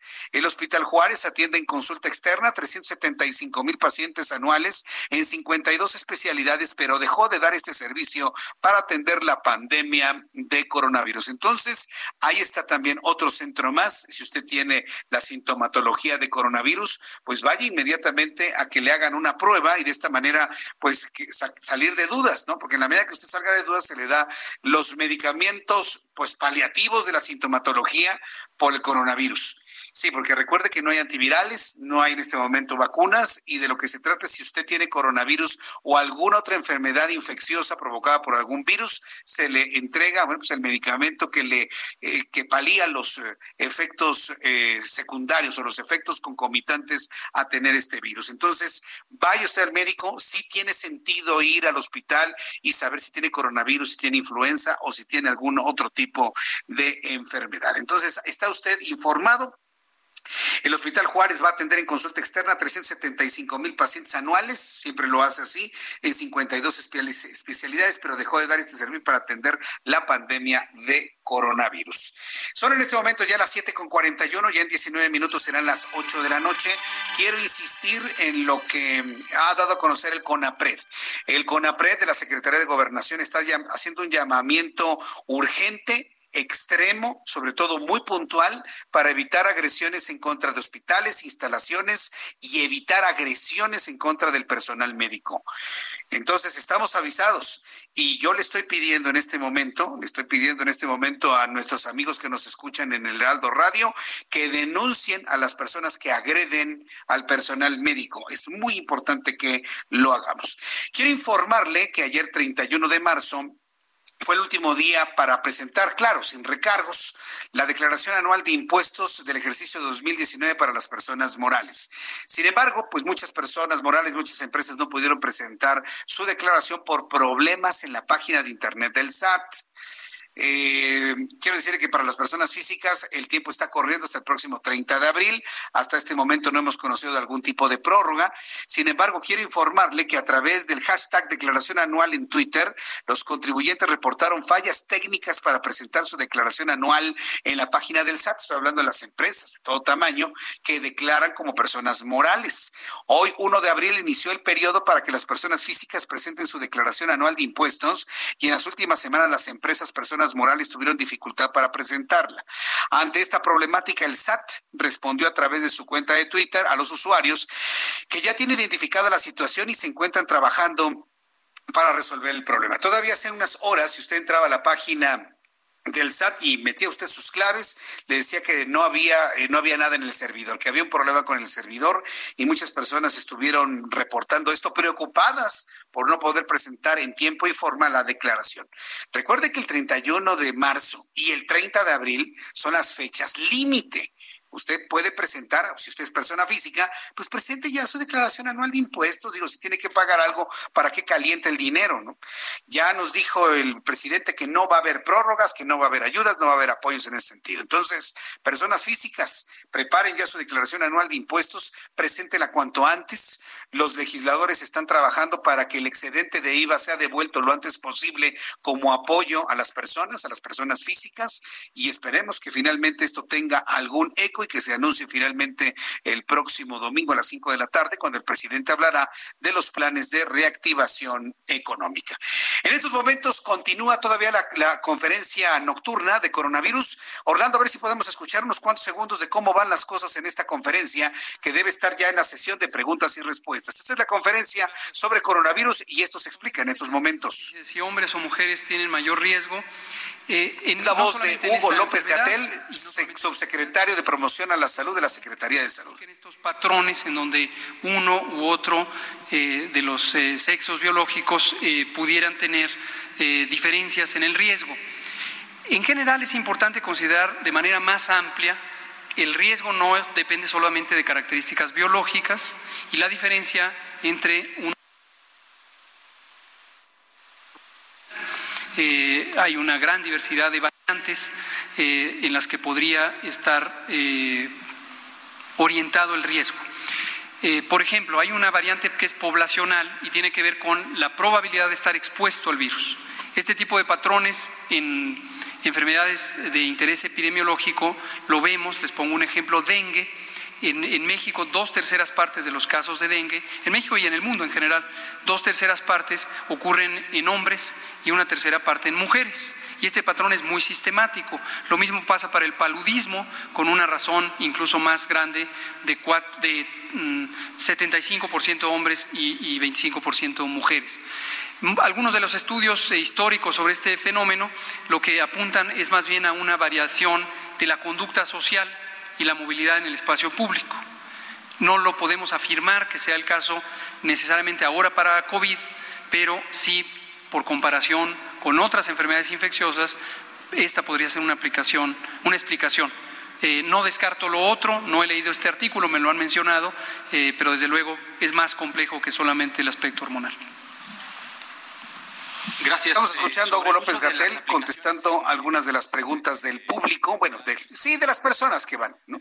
Porque ya hemos insistido en que me ha quedado claro que algunas personas, pues no, no, no, no les podemos llamar periodistas porque no se informan, no investigan, ¿no? No conocen. Entonces, vamos a escuchar algunas de las respuestas que se siguen dando en esta conferencia. Esto funciona pero muy, muy bien y de forma muy interesante para reconocer a aquellos que por cualquier eh, situación no acude a los servicios de salud porque o no lo cree conveniente o porque está siguiendo la recomendación de que si comienza con, alguna sintomatología y no requiere, no muestra datos de gravedad y no requiere de la atención eh, médica, entonces a través de la aplicación nos, eh, nos notifica, digamos, de su sospecha le podemos además asesorar si es que requiere de, alguna atención específica por encontrarse dentro de algún grupo de mayor riesgo y nos, nos sirve para ver otro tipo de vigilancia que no es específicamente aquella vigilancia epidemiológica en la que se hace, en la que esperamos a que la persona llegue a los servicios de salud y entonces lo registramos y todo, sino un auto autorregistro para conocer otro panorama que nos puede servir muchísimo para la toma de decisiones. Bueno, ahí están precisamente las alternativas que se están planeando para poder determinar si una persona tiene coronavirus en función de la sintomatología, que es la tos seca, la, alta temperatura y todo lo que de alguna manera conlleva este estado de salud que dista, las personas que me han dicho que han sentido el coronavirus, dista de ser una gripa, ¿eh? en realidad no es una gripa con flujo y demás, sino es tos seca, dolor en el pecho, hay quienes han reportado inflamaciones, elevación del, eh, del azúcar en sangre, sobre todo para las personas con diabetes, esto es verdaderamente peligroso, elevación de la presión arterial, eh, condiciones que distan de ser en realidad una especie de gripa. Hay quien dice, ah, es una gripita. No, no, no, no es una gripita. Tos seca, dolor en el pecho, malestar en general. Un caso que estaba leyendo el día de hoy, eh, una sensación de picor en la piel, como quemadura en la piel estamos hablando de, una sintomatología algo distinta a lo que es una gripa común y corriente. Normalmente los virus los asociamos con cuadros gripales, pero esto parece que no es así. Tengo en la línea telefónica a Héctor Escalante, él es analista político y ha estado muy atento de cómo el presidente de la República ha actuado ante esta crisis de carácter mundial. Héctor Escalante, qué gusto saludarlo, bienvenido, muy buenas noches. ¿Qué tal, Jesús Martín? ¿Cómo estás? Contigo y con el auditorio. Gracias. Hay, quienes le han aplaudido al presidente, hay quienes lo han criticado de manera muy dura, pero en realidad de una manera objetiva, ¿cómo podríamos ver la actuación del presidente de la República que, bueno, en prensa internacional ha resultado muy señalado por las giras que ya detuvo, por supuesto, por instrucciones, pero que en su momento pues no le importó el coronavirus? ¿Cómo, cómo podríamos evaluar el comportamiento de nuestro presidente en esta crisis mundial? Me parece que el presidente eh, ha una serie de, eh, pues, de, por así decir, de frente al coronavirus, que, lo dices claramente, del mapa internacional, pues el presidente señalado, ¿no? Como uno de los ejemplos a no seguir justamente eh, para enfrentar esta crisis.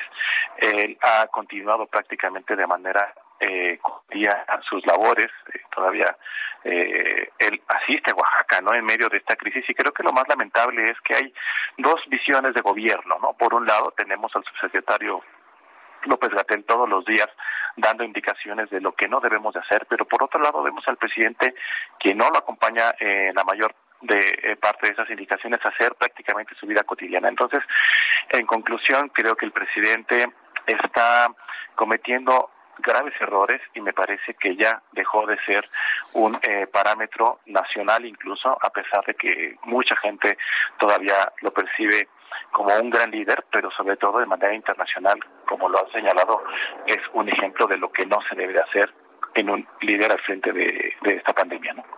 Es decir, entonces dejó de ser un referente, dejó de ser un ejemplo el presidente de la República. Eso es gravísimo para su imagen como líder, como político, ¿no, Héctor Escalante?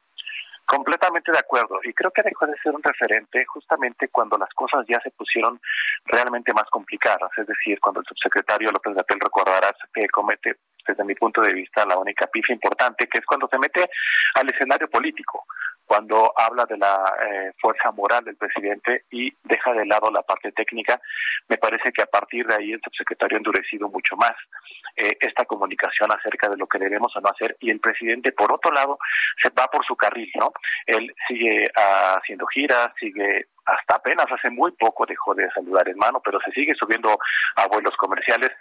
Es el único presidente en el mundo que me parece ha eh, estado haciendo una serie de actos públicos que parecen más bien actos publicitarios en medio de la pandemia. Entonces, me parece que, como bien dices, es sumamente dañino para su imagen. Y bueno, no es de gratis ver eh, cómo las encuestas, diversas encuestas, no solamente de un solo eh, medio o, periódico, diversas encuestas ven cómo señalan cómo ha venido en bajada su popularidad. Ahora, eh, ¿qué, alternativas tendría el el liderazgo en el país político. Y no porque sea el único hombre que exista Andrés Manuel López Obrador, pero la sociedad en general, ¿en quién podrían confiar ahora en poder tener un señalamiento sobre qué hacer en la crisis, qué no hacer en esta, en esta crisis, si quien debería hacerlo, pues ha perdido su credibilidad, Héctor? Creo que el gobierno entró tarde, eh, por así decirlo, y todo lo, lo hemos narrado, ¿no? Como algunas medidas eh, de seguridad fueron tomadas principalmente por las empresas, etcétera. Y creo que en estos momentos justamente es cuando están tratando de consolidarse. Vemos en las últimas semanas, bueno, en los últimos días, ni siquiera en las últimas semanas, en los últimos días al gabinete ya actuando por primera vez, muy descoordinados. Vemos a un eh, canciller dando esta declaratoria de emergencia a unos pasos de la secretaria de Gobernación que estaba ahí mismo. vemos por otro lado, pues en la parte técnica muy clara con el subsecretario López Gatel, pero al mismo tiempo vemos a un secretario de salud pues prácticamente rebasado y desaparecido, hablo del secretario del CODER. Entonces, lo que tiene que hacer la sociedad, pues evidentemente es unificarse y empezar a confiar y ver si ahora en estos últimos días, y estas últimas horas, el gobierno empieza realmente a jalar la marca. Vimos por primera vez una reunión con los gobernadores, era inexplicable que cada gobernador tenía una estrategia diferente a seguir en las semanas pasadas, vimos por primera vez el de ayer una reunión con los gobernadores y sí, esperamos que, bueno, pues si es el canciller el que tiene que dar un poco salida a esto, pues que sea el canciller, porque creo que el presidente seguirá haciendo lo que sabía hacer y es pues eh, pues esta comunicación en las mañaneras, pero al mismo tiempo no obedecer al 100% las recomendaciones técnicas que dicen sus técnicos a los que él llama todo el tiempo. Héctor Escalante, yo agradezco mucho estos minutos de análisis. Vamos a seguir muy atentos de cómo se van dando las cosas y nos volvemos a comunicar la siguiente semana con algún otro comentario de lo que sucede políticamente y socialmente en nuestro país. Muchas gracias, Héctor. Gracias, Jesús Martín. Un saludo. Gracias, hasta luego. Es Héctor Escalante. Antes de despedirnos, quiero decirle que este miércoles el Banco de México dio a conocer que los envíos de dinero por parte de mexicanos en los Estados Unidos registraron un incremento de 7.03% durante febrero. Antes de la crisis habían subido las remesas. Analistas consultores por el Banco de México anticiparon una caída del 4% en el Producto Interno Bruto, un desplome en la percepción de confianza, así como un clima negro para los negocios debido a la debilidad del mercado en México. Financieras dólares 24.63 a la venta, 23.60 a la compra. Bolsa Mexicana de Valores se derrumbó 2.5%, quedó en las 33.691.88. El precio del barril del petróleo, 10 dólares con 76 centavos. Si usted y yo fuéramos el presidente, yo estaría tronándome los dedos con estos indicadores. Noticias del COVID en el, en el mundo. Rápidamente le informo. Número de decesos a consecuencia del nuevo coronavirus se ha duplicado en una semana lo dio a conocer y lo aclara la Organización Mundial de la Salud. Tedros Adhanom Ghebreyesus afirmó en rueda de prensa que el número de muertes que se han duplicado en la última semana y en los próximos días se va a alcanzar el millón de casos. En Italia, los fallecimientos en Italia ligados al coronavirus superaron este miércoles los 13.150 tras registrarse 727 más en las últimas semanas. De este lado del Atlántico, en Brasil, Jair Bolsonaro anunció nuevas medidas de apoyo financiero frente al COVID-19, enfermedad que ahora calificó de problema mundial luego de conversar con su homólogo de los Estados Unidos. La Organización Panamericana de la Salud advirtió este martes que la situación por el coronavirus va camino a escalar y empeorar en América. Ojo con lo que dice la Panamericana de Salud. La directora de esta organización, Clarissa Etienne, señaló que en las últimas semanas la pandemia en América se ha intensificado y decirle que el número de muertes en Francia por COVID-19 ha superado los cuatro mil casos, según los últimos dados a conocer desde aquel país. Cuba, ¿qué pasa con con Cuba. El gobierno de Cuba anunció la suspensión de vuelos comerciales y charter a la isla y pidió la retirada de las embarcaciones extranjeras de sus aguas territoriales. Esto fue ya una revisión muy general de cómo se encuentra el mundo en cuanto a estas características. Hemos llegado al final de nuestro programa de noticias. Le agradezco mucho su compañía. Mañana arrancamos nuestro programa de noticias a las 5 de la tarde. Lo haremos hoy, lo hicimos hoy, mañana jueves y el viernes. Y el próximo lunes volveremos a nuestro horario habitual a partir de las seis de la tarde. Así que lo espero mañana a partir de las cinco de la tarde, Heraldo Radio, dos de la tarde, Heraldo Televisión. Yo soy Jesús Martín Mendoza, a nombre de este equipazo de profesionales de la información del Heraldo Media Group. Le agradezco mucho y nos escuchamos mañana. Soy Jesús Martín Mendoza. Gracias. Que tenga buenas noches. Esto fue Las Noticias de la Tarde con Jesús Martín Mendoza. Heraldo Radio. Even on a budget, quality is non-negotiable. That's why Quince is the place to score high-end essentials at 50 to 80% less than similar brands. Get your hands on buttery soft cashmere sweaters from just 60 bucks, Italian leather jackets, and so much more. And the best part about Quince, they exclusively partner with factories committed to safe, ethical, and responsible manufacturing. Elevate your style without the elevated price tag with Quince. Go to quince.com slash upgrade for free shipping and 365-day returns.